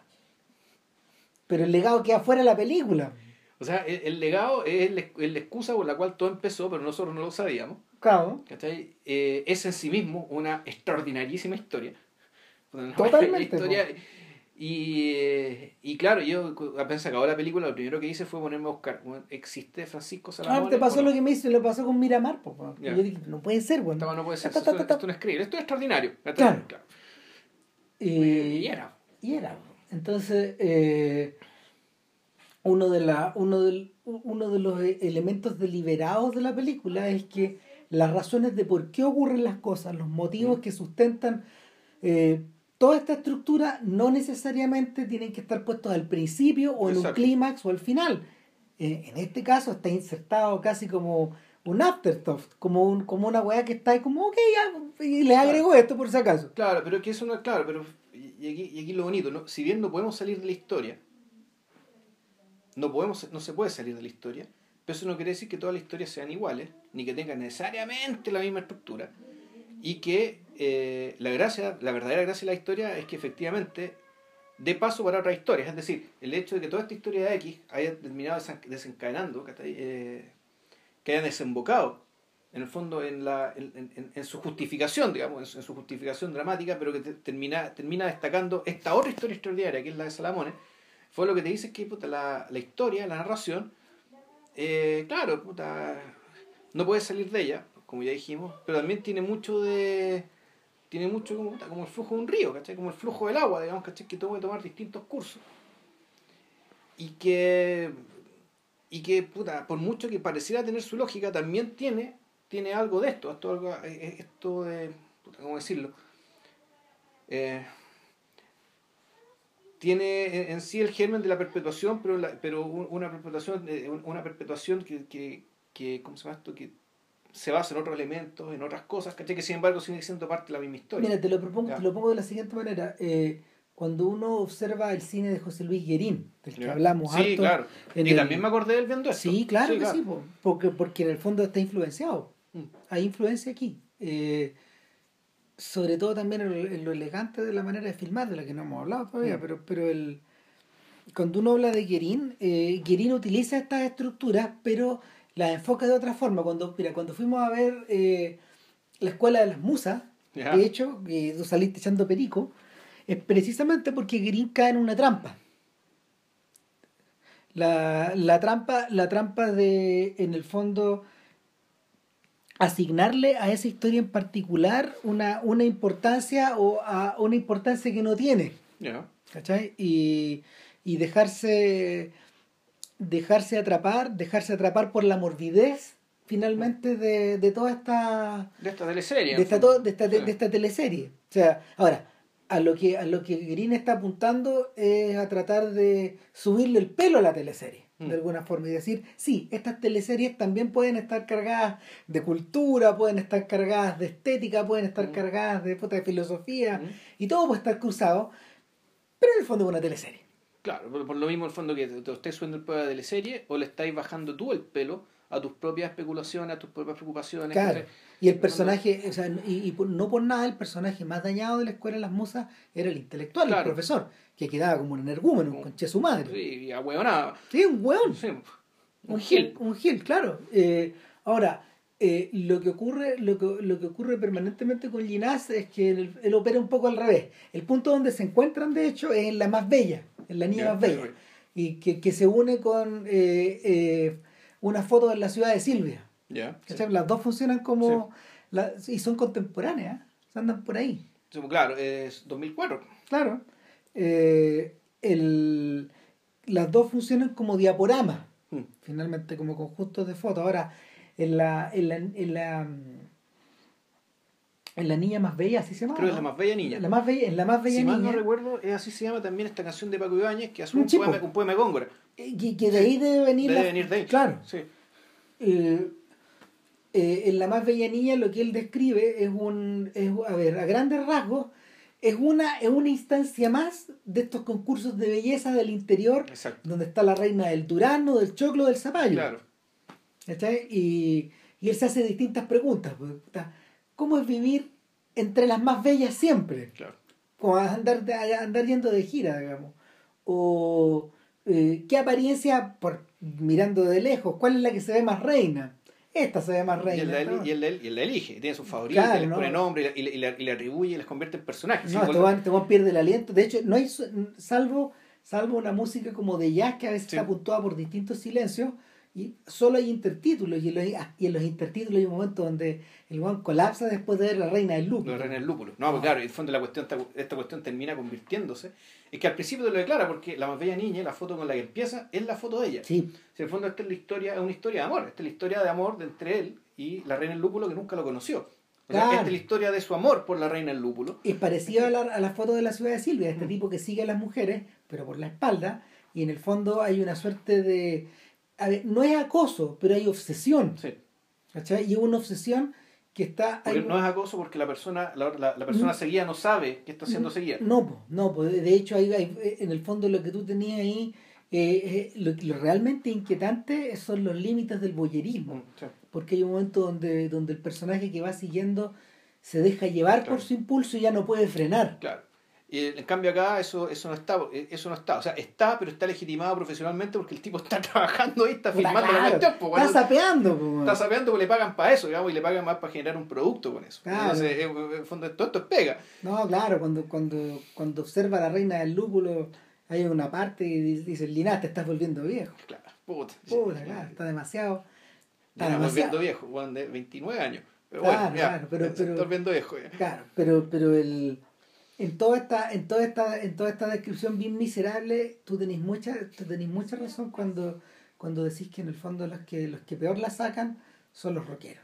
Que están. Son los rockeros y porteños. Si el punto no es, Sí. no es que sean, no es que sean rockeros, pero en realidad su pecado no es ser rockero. Es ser Su porteño. pecado es ser porteño. Y en realidad no, es na- no hay nada malo en nacer en Buenos Aires, ¿cachai? No. hay nada malo vivir en Buenos Aires. Lo malo es que cuando tú eres de Buenos Aires, vivís en, vives en Buenos Aires, llegas al pueblo y te comportas como si, De Buenos Aires. Como que, claro, y como que, bueno, ¿qué mierda es este pueblo? ¿Cachai? Yo aquí tocamos y nos vamos y no nos interesa una mierda dónde estamos. Claro, y aquí, aquí el, Y eso- el zapatazo en el hocico le llega A a Babasónico. Babasónico. Pero por sido cualquiera. Sí. Fueron sí. ellos. Fue, fue- fue- y, ahí- y ellos con sus estos profesionales de la distancia. Creo que así es el, el término. Sí. que usa, ¿cachai? Profesional de la distancia. De que aquí venimos, tocamos, pero nosotros nunca dejamos Buenos Aires, Enrique. Porque, claro, no, Claro. este, este es una casualidad, digamos, eh, es un poco, es un poco, ¿sabes ¿Y, y, qué? y qué tanta wea? Si en el fondo los buenos que vienen aquí, pues, los artistas que vienen de Nueva York, ¿cachai? de París, de Londres, lo que sea, que vienen a tocar para acá, pues la misma actitud también. Si es que somos nosotros para ellos. Claro, Eh, no, claro. No, no todos, ¿cachai? No todos. Naturalmente hay gente que va involucrada, movida, que se interesa por lugares No, pero que hay van. buenos que, hay buenos que pero- decían, ¿cómo fue el otro? la- la- hace un tiempo una banda dijo Buenas noches Santiago bueno, está en Lima, pues weón. A eso Ya. llegamos. Bueno, también, eh, eh, eso sí, está el atenuante de que, Los límites de que tus que también de- tienes que tocar tan, tantos, tantas, tantas tocadas en tan pocos días, que es Claro, una máquina de carne sí, también, el- digamos. Exacto. Sí, Y ahí yo creo que la conexión, la conexión de babasónicos, porteños, los profesionales de la distancia se refiere también a esta idea de que ellas son las profesionales de la belleza, ¿Mm? y la joda continúa todo el año en todas las regiones, pues, Mm. Y sigue, y sigue, y Mm. sigue. ¿Cachai? Y es una máquina que se alimenta sola. Hay un corto de, hay un corto de, ¿cómo se llama?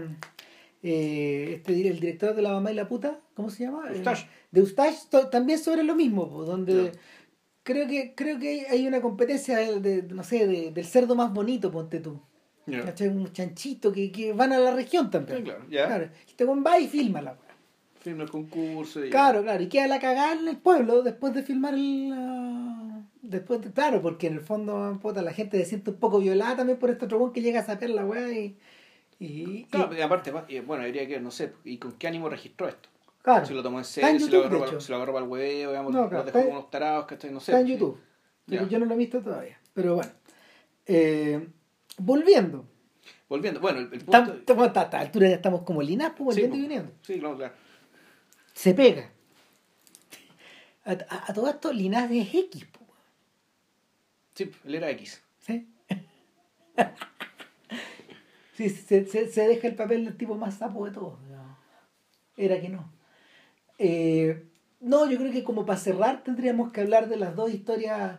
de- de- de- tendríamos que hablar de, de Lola de Lola Gallo y del se- León. De que se va a hablar de Lola Gallo, el León, también se puede hablar de los cierres de cada una de las Sí, historias. claro. Sobre todo después tú el cierre de, de la historia Z, es maravilloso, weón. ¿cachai? Es una cosa... Sí, no, eso, eh, más, que, más que contar el cierre. eso no se puede ni decir. digamos. Hay que, claro, en el fondo decir, bueno, ¿en qué termina este? ¿Por qué terminan estas historias? Eh, hay, a ver, yo tengo la siguiente, yo tengo la siguiente imagen en la cabeza. ¿Ya? Una historia, una historia como la de Z no puede terminar sino en el confín. ¿Ya? ¿cachai? Vamos hacia los confines. Si entramos, O sea, no sé, e- eso, eso está diciendo con el diario del lunes, ¿cachai? Pero yo de ninguna manera habría supuesto que esa historia terminara en Bombay.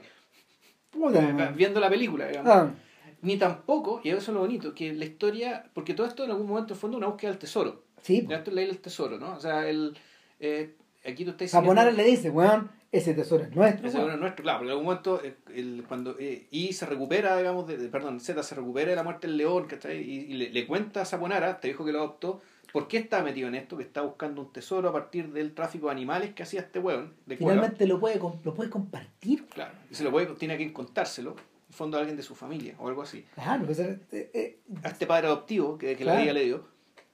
Y entonces dicen, ya, hacen un plan para que encontrar el tesoro. Pero claro, el tesoro al final no termina siendo eso, sino que termina siendo otro. Y es un tesoro donde... eh, pero, y es un tesoro que en el fondo también, el tesoro en realidad es el sentido. Sí, po. Volvemos al sentido. ¿cachai? Y este sentido te lo da la, puta, la, la elegante voz ¿cachai? de un muerto, de cueva. ¿cachai? No te lo vamos a contar más. No. Eh, no, no tiene Ahora, en el, en el caso de H, por ejemplo, en el caso de H, después de llegar al confín estos huevones, Que en este caso el confín es meterse con armas y explosivos y sin saber lo en que una están santa bárbara, weón. En el polvorín de un regimiento, pues entonces Sí. eso lo haces inmediatamente sospechoso, weón, de sabotaje. De lo más Candida- atroz, po. Candidato a fusilamiento. Exactamente, weón. Claro, eh, que han reducido al absurdo, weón. Eh, eh, eh, convertidos en prisioneros de guerra. weón. Exacto. Derechito a la corte marcial. Claro, y en ese punto donde este- donde, donde el viejo se le- el viejo recuerda weón, la historia de los de los, De los Jolly- de los Jolly Good Boys. Los Jolly Good Boys creo que se llama. Claro, así es. Y, y es una, es una historia que, que una, es una historia que es de guerra. Y, y cuando empiezan a hablar de los nazis y de, y de la Guyana francesa, weón, y de. ¿Y, cuándo? y, y- hubo nazis en la Guyana Francesa? Es la, cuestión- la primera cuestión que empiezo a preguntar. ¿Qué-. ¿Llegaron nazis a Sudamérica? weón? puta. O sea, sí, llegaron, pero después de Sí, que perdieron. No, un, claro. un tal Adolf Hitler dice que llegó a Argentina Claro. y es bien probable. Es bien probable porque ¿quién quemó un muerto dejó el muerto ahí? Ahí weón. Puta. El... Otra historia extraordinaria. Sí. De hecho, debe- deberíamos escribirle a Ginás, weón, y decirles a Ginás, weón, cu- cuéntate la historia de Hitler que llegó a Argentina. Weón, si alguien la puede contar bien, ese eres tú. Eres tú, weón. ¿cachai? Bueno, perdidos en la Guyana Ya. francesa, en una, como, en una, como en una versión barata de una película weón, donde hay hasta un tanque, Sí, weón. No, sí, sí, es, es completamente disparatado, weón. Y, un- y estaría basado en un recuerdo del viejo, un recuerdo de infancia. Fase, el weón. viejo, claro, porque Puta, él, era, él, era, él era alemán, su papá era alemán, pero su papá era comerciante, entonces le vendía cosas a los franceses, a los ingleses y los alemanes no lo querían, porque creían que era un traidor. Claro. Entonces le iba prisionero a los nazis, él y su papá y otro montón de gente más, que era de la, resist- de la resistencia. Claro. Entonces, el, e- es una historia, es una historia militar, pero que está contada con una suerte de inocencia infantil. Claro. Y es como un cuento, es como un cuento, es como un cuento de un niño. ¿Sabes qué? Ahora, si Alemania ocupó Francia, por lo tanto tenía derecho a ocupar sus colonias. A lo mejor, pues, Por lo tanto, efectivamente, llegaron nazis a la Martinica, que hasta llegaron nazis weón, que hasta a la Guyana francesa y alguna otra colonia francesa que haya por ahí todavía en el Caribe. quizás medio perdido. pues. Puta, anda a ser- No, no, llegaron para allá básicamente a, so- a hacer posesión, a tomar posesión de estas colonias que eran de Francia. Puta, te agarraste ¿habrá en Francia. alcanzaba a llegar? Pero buena pregunta. Eh, buena pregunta, ¿cachai? Eh, Puta, hay que buscar, otra vez. Eh, Bueno, ahora, ¿qué es lo que me interesa particularmente de la historia de, de Lola Gallo y de la historia del león? Eh, la historia de Lola Gallo, que- Y ojo, las dos ocurren en la segunda mitad. Sí. En la segunda parte, perdón. En la, En la en la parte del parte, medio. claro. eh, lo, lo, que, lo que realmente interesa de la estructura de la historia de Lola Gallo, que está narrada por una mujer. Verónica Linás, Pero que, pero que ella no es Lola Gallo. No, No, está narrada en primera no, no, persona. Lola Gallo es un personaje más de esta, de esta narración. claro, la hermana, la hermana de este modo, no, no sé, o la mamá, o a- alguien narra, una mujer narra esta historia, Claro. que está dividida en distintas partes, tal como la historia de Zuko, Claro. está dividida como en siete partes, en, en- en balneario. La forma que adquiere, eh, de una manera muy concentrada, es la de una, es, es la de una canción de amor, Sí, o la de una novela romántica, o la de una teleserie argentina. sí. Y monta las tres estructuras Claro. y las reduce a 15 minutos o a 10 minutos. ¿Cachai? De- con- y con una habilidad sorprendente. Y también, también con una. mm, ¿Cómo se llama? Con una capacidad sintética, weón, que convierte la emoción de la que genera esta historia en algo muy verdadero, sí. en algo muy sentido. Todo puntuado por el gato está triste y azul, Sí. como en la canción de, De la canción de. Roberto Carlos. Y aquí está lo genial, que parte tres veces. Sí, weón. Puta, vuelve a partir, y vuelve a partir, y vuelve, a partir. Y fondo, es que claro, y, y- es que eh, es la canción que en algún momento, claro, también se convierte en una especie de personaje la de, de- de- de- de este segmento, o más bien es, eh, es ¿cómo decirlo? Es, es la única es, es la única posibilidad de que esta historia siga. Sí, ¿Cachai? Yo diría que esa, esa es la forma que tiene, por eso es que llega un momento en que parte, y cuando la historia se acaba, la canción sigue. Y de hecho con esto termina la segunda, la segunda parte de la película. sí, termina, termina a un nivel altísimo. termina a un nivel altísimo. Y, pero también eh, a nivel de emoción y también volvemos al, te- al tema de la de sorpresa, un poco desconcierto, ¿cachai? Y de y, y dejarte, dejarte un poco el cliffhanger, ¿cachai? Segundo ya. Claro. Después de esto, ¿qué? No, y hay una sensación también de liberación, po, weón. Mm. Eh, el, Pero claro, tú, sí- tú hablas de estos géneros, pero al mismo tiempo el personaje de Lola Gallo podría ser personaje de teleserie. El personaje del, del esposo, sí, era personaje de teleserie, es, sí. pero el viejo, no, No, no, ¿cachai? no es, no, y- No, el, el viejo es, es como una especie, de- podría ser un buscavías, un, un, buscavías de película de los 70, ¿cachai? O podría Claro. ser eh, Tannenbaum, digamos. Claro, es como, es, es, exactamente. po. Es como Jim Hackman en los Tenenbaum, no es como Jack Nicholson, weón, en A Watch Schmidt. O en ¿cachai? Five Easy Pieces, Claro, es un personaje así. Entonces, la cuña, eh, él, él pertenece a otra. El personaje, claro, pertenece a una especie de sociedad paralela y él inicia a Lola Gallo en esta sociedad paralela. Y en el fondo toda esta historia se trata de Lola Gallo en algún momento tiene que elegir Mm. entre una sociedad, entre la sociedad paralela y la sociedad convencional. Claro. Y sin embargo Lola Gallo es tan salvaje, es tan especial, ¿cachai? que ni siquiera esa, ni siquiera esa Esas elección características le calzan. le, le calzan para lo que ella es y para lo que ella quiere. Claro. Entonces, eh, el, es, por, es por lo mismo que hay muchas puertas de entrada de, esa, de, de esta narración tan pequeña hacia todas las otras. Esto es como, esto es como una, especie de, de es como una especie de remanso donde llegan, donde llegan varias, varias corrientes, varias corrientes o Sí, varios ríos pequeños de, Para de- que la cuestión se vuelva a abrir después. Exacto. Claro. Claro, y un Ah. poco así también es lo que ocurre, pero yo diría de una manera más intensa y más elegíaca y más simbólica con la historia del león. Pues no, para mí lo del león, para mí lo del león, para mí tiene otro sentido, para mí el león al revés, es para mí el león es un, es un furúnculo, es una especie de furúnculo, un islote negro, que está puesto en medio de esto, que y que incorpora eh, es como es, por decirlo así, es la incorporación ya de lo sublime, por decirlo así, lo sublime pues. puesto así como cuando canta, cuando canta hablaba esto del, del barco que se está hundiendo en medio de la tormenta, la muerte de este león, y, y el episodio del león, la agonía del león, la aparición de este- un gaucho, de un gaucho de verdad, un gaucho que cómo será de grosso el gaucho. Que le canta al león, pues. ni siquiera le canta, le inventa una décima. Sí, pues le Se inventa una la décima, ahí, se, la improvisa mientras, bueno, la improvisa, no, Sí, porque, bueno, pero, pero ahí está. pero ahí está. Claro, eh, yo siento que lo que está haciendo el gaucho es enterrar a Argentina. Está- uh, no, no sé si tanto. No, o sea, yo, a, la a, a lo que voy, eh, por lo menos para mí, a mí me hace sentido de que esta, esta Argentina, esta Argentina infinita que se abre con, con, el, con el arquitecto, se cierra con este león. Así lo veo yo de lejos, digamos. No es el tema principal de la película, pero este la película es tan grande Sí. que no puede sino tener eso adentro. Sí, no, no, pa- para mí es algo, para mí es algo mucho más. Pa- Para, para mí más bien esto es una, una, una, una aparición accidental eh, y donde el donde Z, puesto un espectáculo hecho para Z y también para el público naturalmente. No, y. Z, Z ve al león, pues weón. Eh, Z está vela al león en silencio, ¿cachai? Eh, por temor a ser escondido, en parte también para, volvamos, ser parte de algo extraordinario Sí.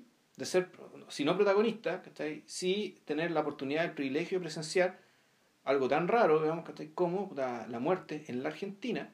De un una- coronel, De, una- un animal exótico, de un león que se llama el coronel. Más Pero, pero en la décima, en la décima, el el, gaucho le dice el rey.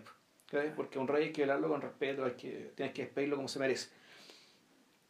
Entonces, el al revés, yo, yo creo que aquí si, si, si lo que está, lo que se está jugando con la historia es el tema del sentido, la sublime muerte del león también es una sobresaturación de sentido que deja a este buen aturdido por mucho rato. Entonces por eso es que en el fondo lo que claro, para efectos del, para efectos de la trama y la- de una diégesis convencional que uno puede entender, digamos, eh, es que claro, muere el león, queman este lugar y este tipo sale intoxicado por los vapores y, y eso y de eso es que se recupera y está para la cagada y ahí lo encuentra solo eh, eh, solo Saponara. Saponara y, y se lo lleva pero en realidad este tipo está asfixiado del sentido y de la magnitud y la majestuosidad de lo que le ha tocado ver Claro. O sea, le, le tocó ver, digamos, cuando le tocó ver también, es como ver la muerte de ese león, es como ver puta, el naufragio de un barco en medio de una tormenta. El final de un mundo, po. El- o el- un terremoto que lo agotó todo. ¿cachai? Asomarse al infinito. Claro, es, es- efectivamente, es, el fin de algo, el fin de algo muy grande, muy bello, muy Eh, único, muy especial. Y que, y, y- y que es algo que además, que, que aparentemente, y él sin saberlo, también lo involucra a él. Bueno, eh, y, ahí es donde ahí es donde se me topa también con algo que, que, que a ver, durante toda la película yo estuve pensando en Bolaño, Ya. porque me, me imagino que a Bolaño le hubiera encantado una cosa así.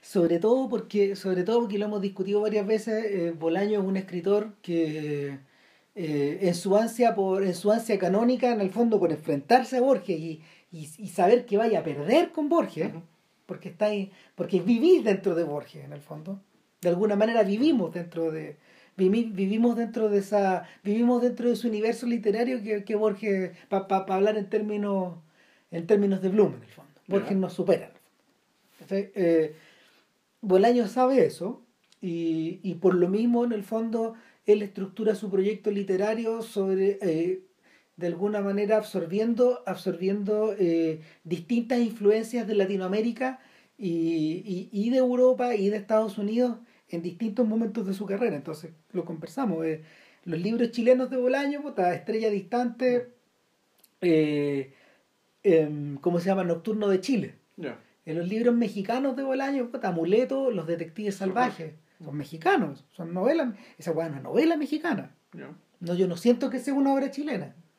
Eh, los libros españoles, puta, de Bolaño, eh, Las putas asesinas. Las putas asesinas, eh, las llamadas telefónicas, el libro argentino de Bolaño, El gaucho insufrible. Ya. ¿cachai? Y cuando uno lo lee, te, te calzan, te calzan, de- El gaucho sufrir está la historia de las ratas, ¿o no? sí, sí. Eso es Borges. sí, eso es Borges, eso es Borges. Claro, y, y en el fondo el guiño kafkiano es a través de Es de Borges. Exacto. Es a través de Borges, Josefina, la Claro. detective, digamos, Claro. eso es a través de Y Borges. 2666 que Es todo. son como cinco tradiciones distintas, digamos, claro. Puta, que para estos efectos es historia extraordinaria. Ya. Y allá iba, ¿cachai? Porque, porque la aparición del león es el momento ya, weón, cuando llegamos finalmente, llegamos finalmente a la parte del escritor alemán, weón. ¿cachai? Cuando llegamos a, a, ¿cómo se llama? Arquimboldi. Cuando llegamos a la parte de Arquimboldi. Y, y, y, y hay momentos en la historia de Arquimboldi donde, donde nos asomamos hacia infinito, hacia infinito. Cuando este weón, o sea, no sé, weón, ya ni me acuerdo tanto, weón, pero cuando este weón llega, weón, y, desentierra esta- esto- estos cuadernos, weón, que están enter- que están, están en una tapia al lado como de una, de una chimenea, empieza a ojear esta. Y finalmente se zambulle nomás en los, en, en los textos y empieza a escribir o empieza a leer, ya no me acuerdo mucho, pero... No, pero- que está en una casa quemada en Rusia, no me acuerdo si eran las velas de Petersburgo, ¿cachai? No sé qué cosa fue la que se encontró de esa chimenea. Pero sí, era una obra de otro escritor, o naturalmente era, era, una obra importante, conocida. Claro, claro. Se, se parece un poco, se parece un poco a, eh, a algo que le leí hoy día a, a Jorge Edwards a propósito de la reedición de Confieso que he vivido de Neruda, que Darío Oces, que, que está acá, está en cabeza de la fundación, eh, Darío Oces le agregó 100 páginas. Eh, lo más interesante de lo que agrega Oces es un texto que Neruda escribió, pero que dejó fuera, eh, que es, sobre, es acerca de la, del, del- de, la vida, de la vida gay de García Lorca, que era un conocido Que lo conocí, lo conocí lo en conoció, Madrid, sí, claro, lo conoció en Madrid, todo, claro, y, Mm. y- y que, y que en el fondo él conversa con Matilde y, y le dice, bueno, la- ¿lo dejo o no lo dejo? O sea, es que no, no, no, No, ¿para qué? En ese momento no. Ahora ya no tiene ni, no hace ningún sentido, porque ya está todo explorado y Y está. ahora, claro, y no es tema, no está uno, Claro, es- entonces, no, y lo retornan. Pero, Claro. pero entre. Edwards no es un. A, ver, eh, Edwards. es- eh, el artículo es interesante, fíjate, porque Edwards dice. eh, el eterno problema de un texto como Confieso que he vivido es que está escrito básicamente por dos personas. Uno es el Neruda que le dictó que le dictó el material a un amigo muy cercano de él que era de Temuco, que lo hace, lo, lo, lo lleva en avión a, a París y en el fondo este, este, este personaje que pasó de Temuco a París directo estaba como todo asustado y estuvo todo el tiempo en la embajada y como que no, no, no, no- la ciudad lo superó, pues, lo superó el viejo mundo. Y, y está esto, por un lado, que es el Neruda que ya no es stalinista, el Neruda del Memorial de Isla Negra, el Neruda final. Pero por otro lado, hay toda una serie de textos que fueron compilados eh, por un amigo venezolano junto con, junto con la mujer de Neruda eh, y que son del Neruda anterior. Entonces, el libro, el libro es interesante, pero son dos, son dos libros dentro de uno. Y, y, en medio de eso, eh, Edwards cuenta una historia que en el fondo eh, es una historia extraordinaria. Edwards le presenta a un chileno que lleva un apellido compuesto alemán-francés a Neruda, y Neruda se queda de una pieza. Neruda, gran amante de Pushkin, reconoce a este personaje que era un chileno. ¿Ya? Reconoce a este personaje a un descendiente del conde que mató a Pushkin. ¿Ya? Y efectivamente le pregunta, ¿y es? en París, un chileno, descendiente de este conde ruso. Claro. Y, y, de ahí para adelante como que Neruda lo miró como si estuviera viendo una aparición. Claro. Que le estuviera hablando solo a él. E, esa clase de epifanías que, que, que, se reproducen un poco en la película de Linaje en el mismo sentido, que parecen, que parecen imposibles de repente. ¿Cachai? Un momento donde los guanes como que se aclaran. Hacia el final de la película, de hecho, eh, cuando la, película no se despide con ninguno de estos personajes. se despide con el viejo. Y se despide, sin, embargo, se despide con el viejo y se despide con el viejo en el camino. Un sujeto, un sujeto que regresa no se sabe dónde. Exacto.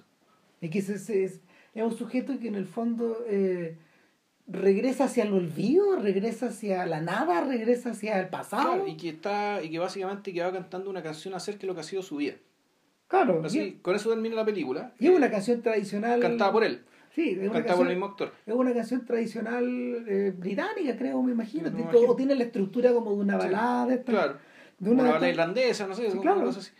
Claro, porque termina la película, después empieza a. Después canta, canta Sloop John B de los Beach Boys. Pero que funciona de la misma forma, porque Sloop John B es una canción tradicional. Que una canción de piratas, es una canción de piratas de la zona de las. De la, creo de las Bahamas que fue, que fue recopilada, eh, me puse, me puse a buscar. Mm, claro, una canción de las Bahamas que, cuyo primer registro eh, discográfico fue en 1927, que un folclorista, mm. de, un folclorista de esa zona recopiló esa canción y otras cuantas más. Y claro, de ahí los Beach Boys, no sé cómo Greta le llegaron a conocer, Brian Wilson la, fue, eh, fue, no, fue, un, fue los Beach Boys el que le, empezó a ver, oye, hagamos esta canción, hagamos esta canción, y Wilson lo pescó mucho y le dijo, ya sé que hagamos la weón y resultó ser el principal éxito de Pet Sounds, que es la, la, la, canción que cierra la primera, la primera mitad, el primer lado. Eh, y, la versión canónica, eso sí, o sea, la, nadie conoce, es muy poco conocida las otras versiones, o sea, las versiones que se han hecho después han sido a partir de la versión de Beach Boys. O sea, la versión ya eh, la, versión tradicional o folclórica, digamos. Es distinta. Es, distinta, guitarra pelada, que está, es, es mucho más simple, es otra cosa. Tiene, tipo, tiene, tiene la estructura de una balada pirata. La canción en realidad, y eso, eso no tiene un género, eh, el shanty. Esa es la palabra inglesa y, y, eso, hay una traducción al español que se llama las salomas, hmm. que son canciones, eh, son canciones más de, más de pescadores. Y el otro me puse a escuchar y se saloma y claro, son canciones cantadas con voz muy aguda y, y muy gritadas, ¿cachai? Por el sentido que, claro, es una canción hecha también para que te escuche el weón que está como a un kilómetro, ¿cachai? Con, con el, bote que está al otro lado de la cresta, weón, para el weón te escuche, sepa que está ahí, Entonces, una sonoridad, digamos, para que sea escuchado en grandes espacios, el grande espacio del mar abierto. Y bueno, la, la película se despide con eso, pero ojo, no se despide con la versión de los Beach Boys. No, se, despide con una versión guitarreada. Imposible pagar, weón. No, no, me imagino. Bueno, ahí nos encontramos con el tema de la, con el tema de la producción. Alan Paus cuando entrevistó, entrevistó por ISAT a, a Ginás, al lado de un río, ¿eh? así, puta, en un auto, así, puta, los dos huevones, puta, sentados, huevón, arriba, ni siquiera sentados, apoyados arriba del capó de un auto. de a Paul ver esta Bueno, de partida, eh, como este, este sujeto, eh, Ginás trabaja por fuera del Inca, él recibió la plata, en parte se la consiguió por, la suya y parte se la pagó ISAT. O sea, ISAT como que poco produjo aparentemente la historia extraordinaria. Por lo tanto, Paus, que es, lo entrevista como parte del... Y dice, bueno, tu película, aparte de ser un prodigio narrativo, es un prodigio de producción, porque por 30 mil dólares hiciste una película que tenía tanques, soldados alemanes, un león, weón, ¿cachai? Viajaste a la India, weón, o sea, viajaste a Mumbai, weón.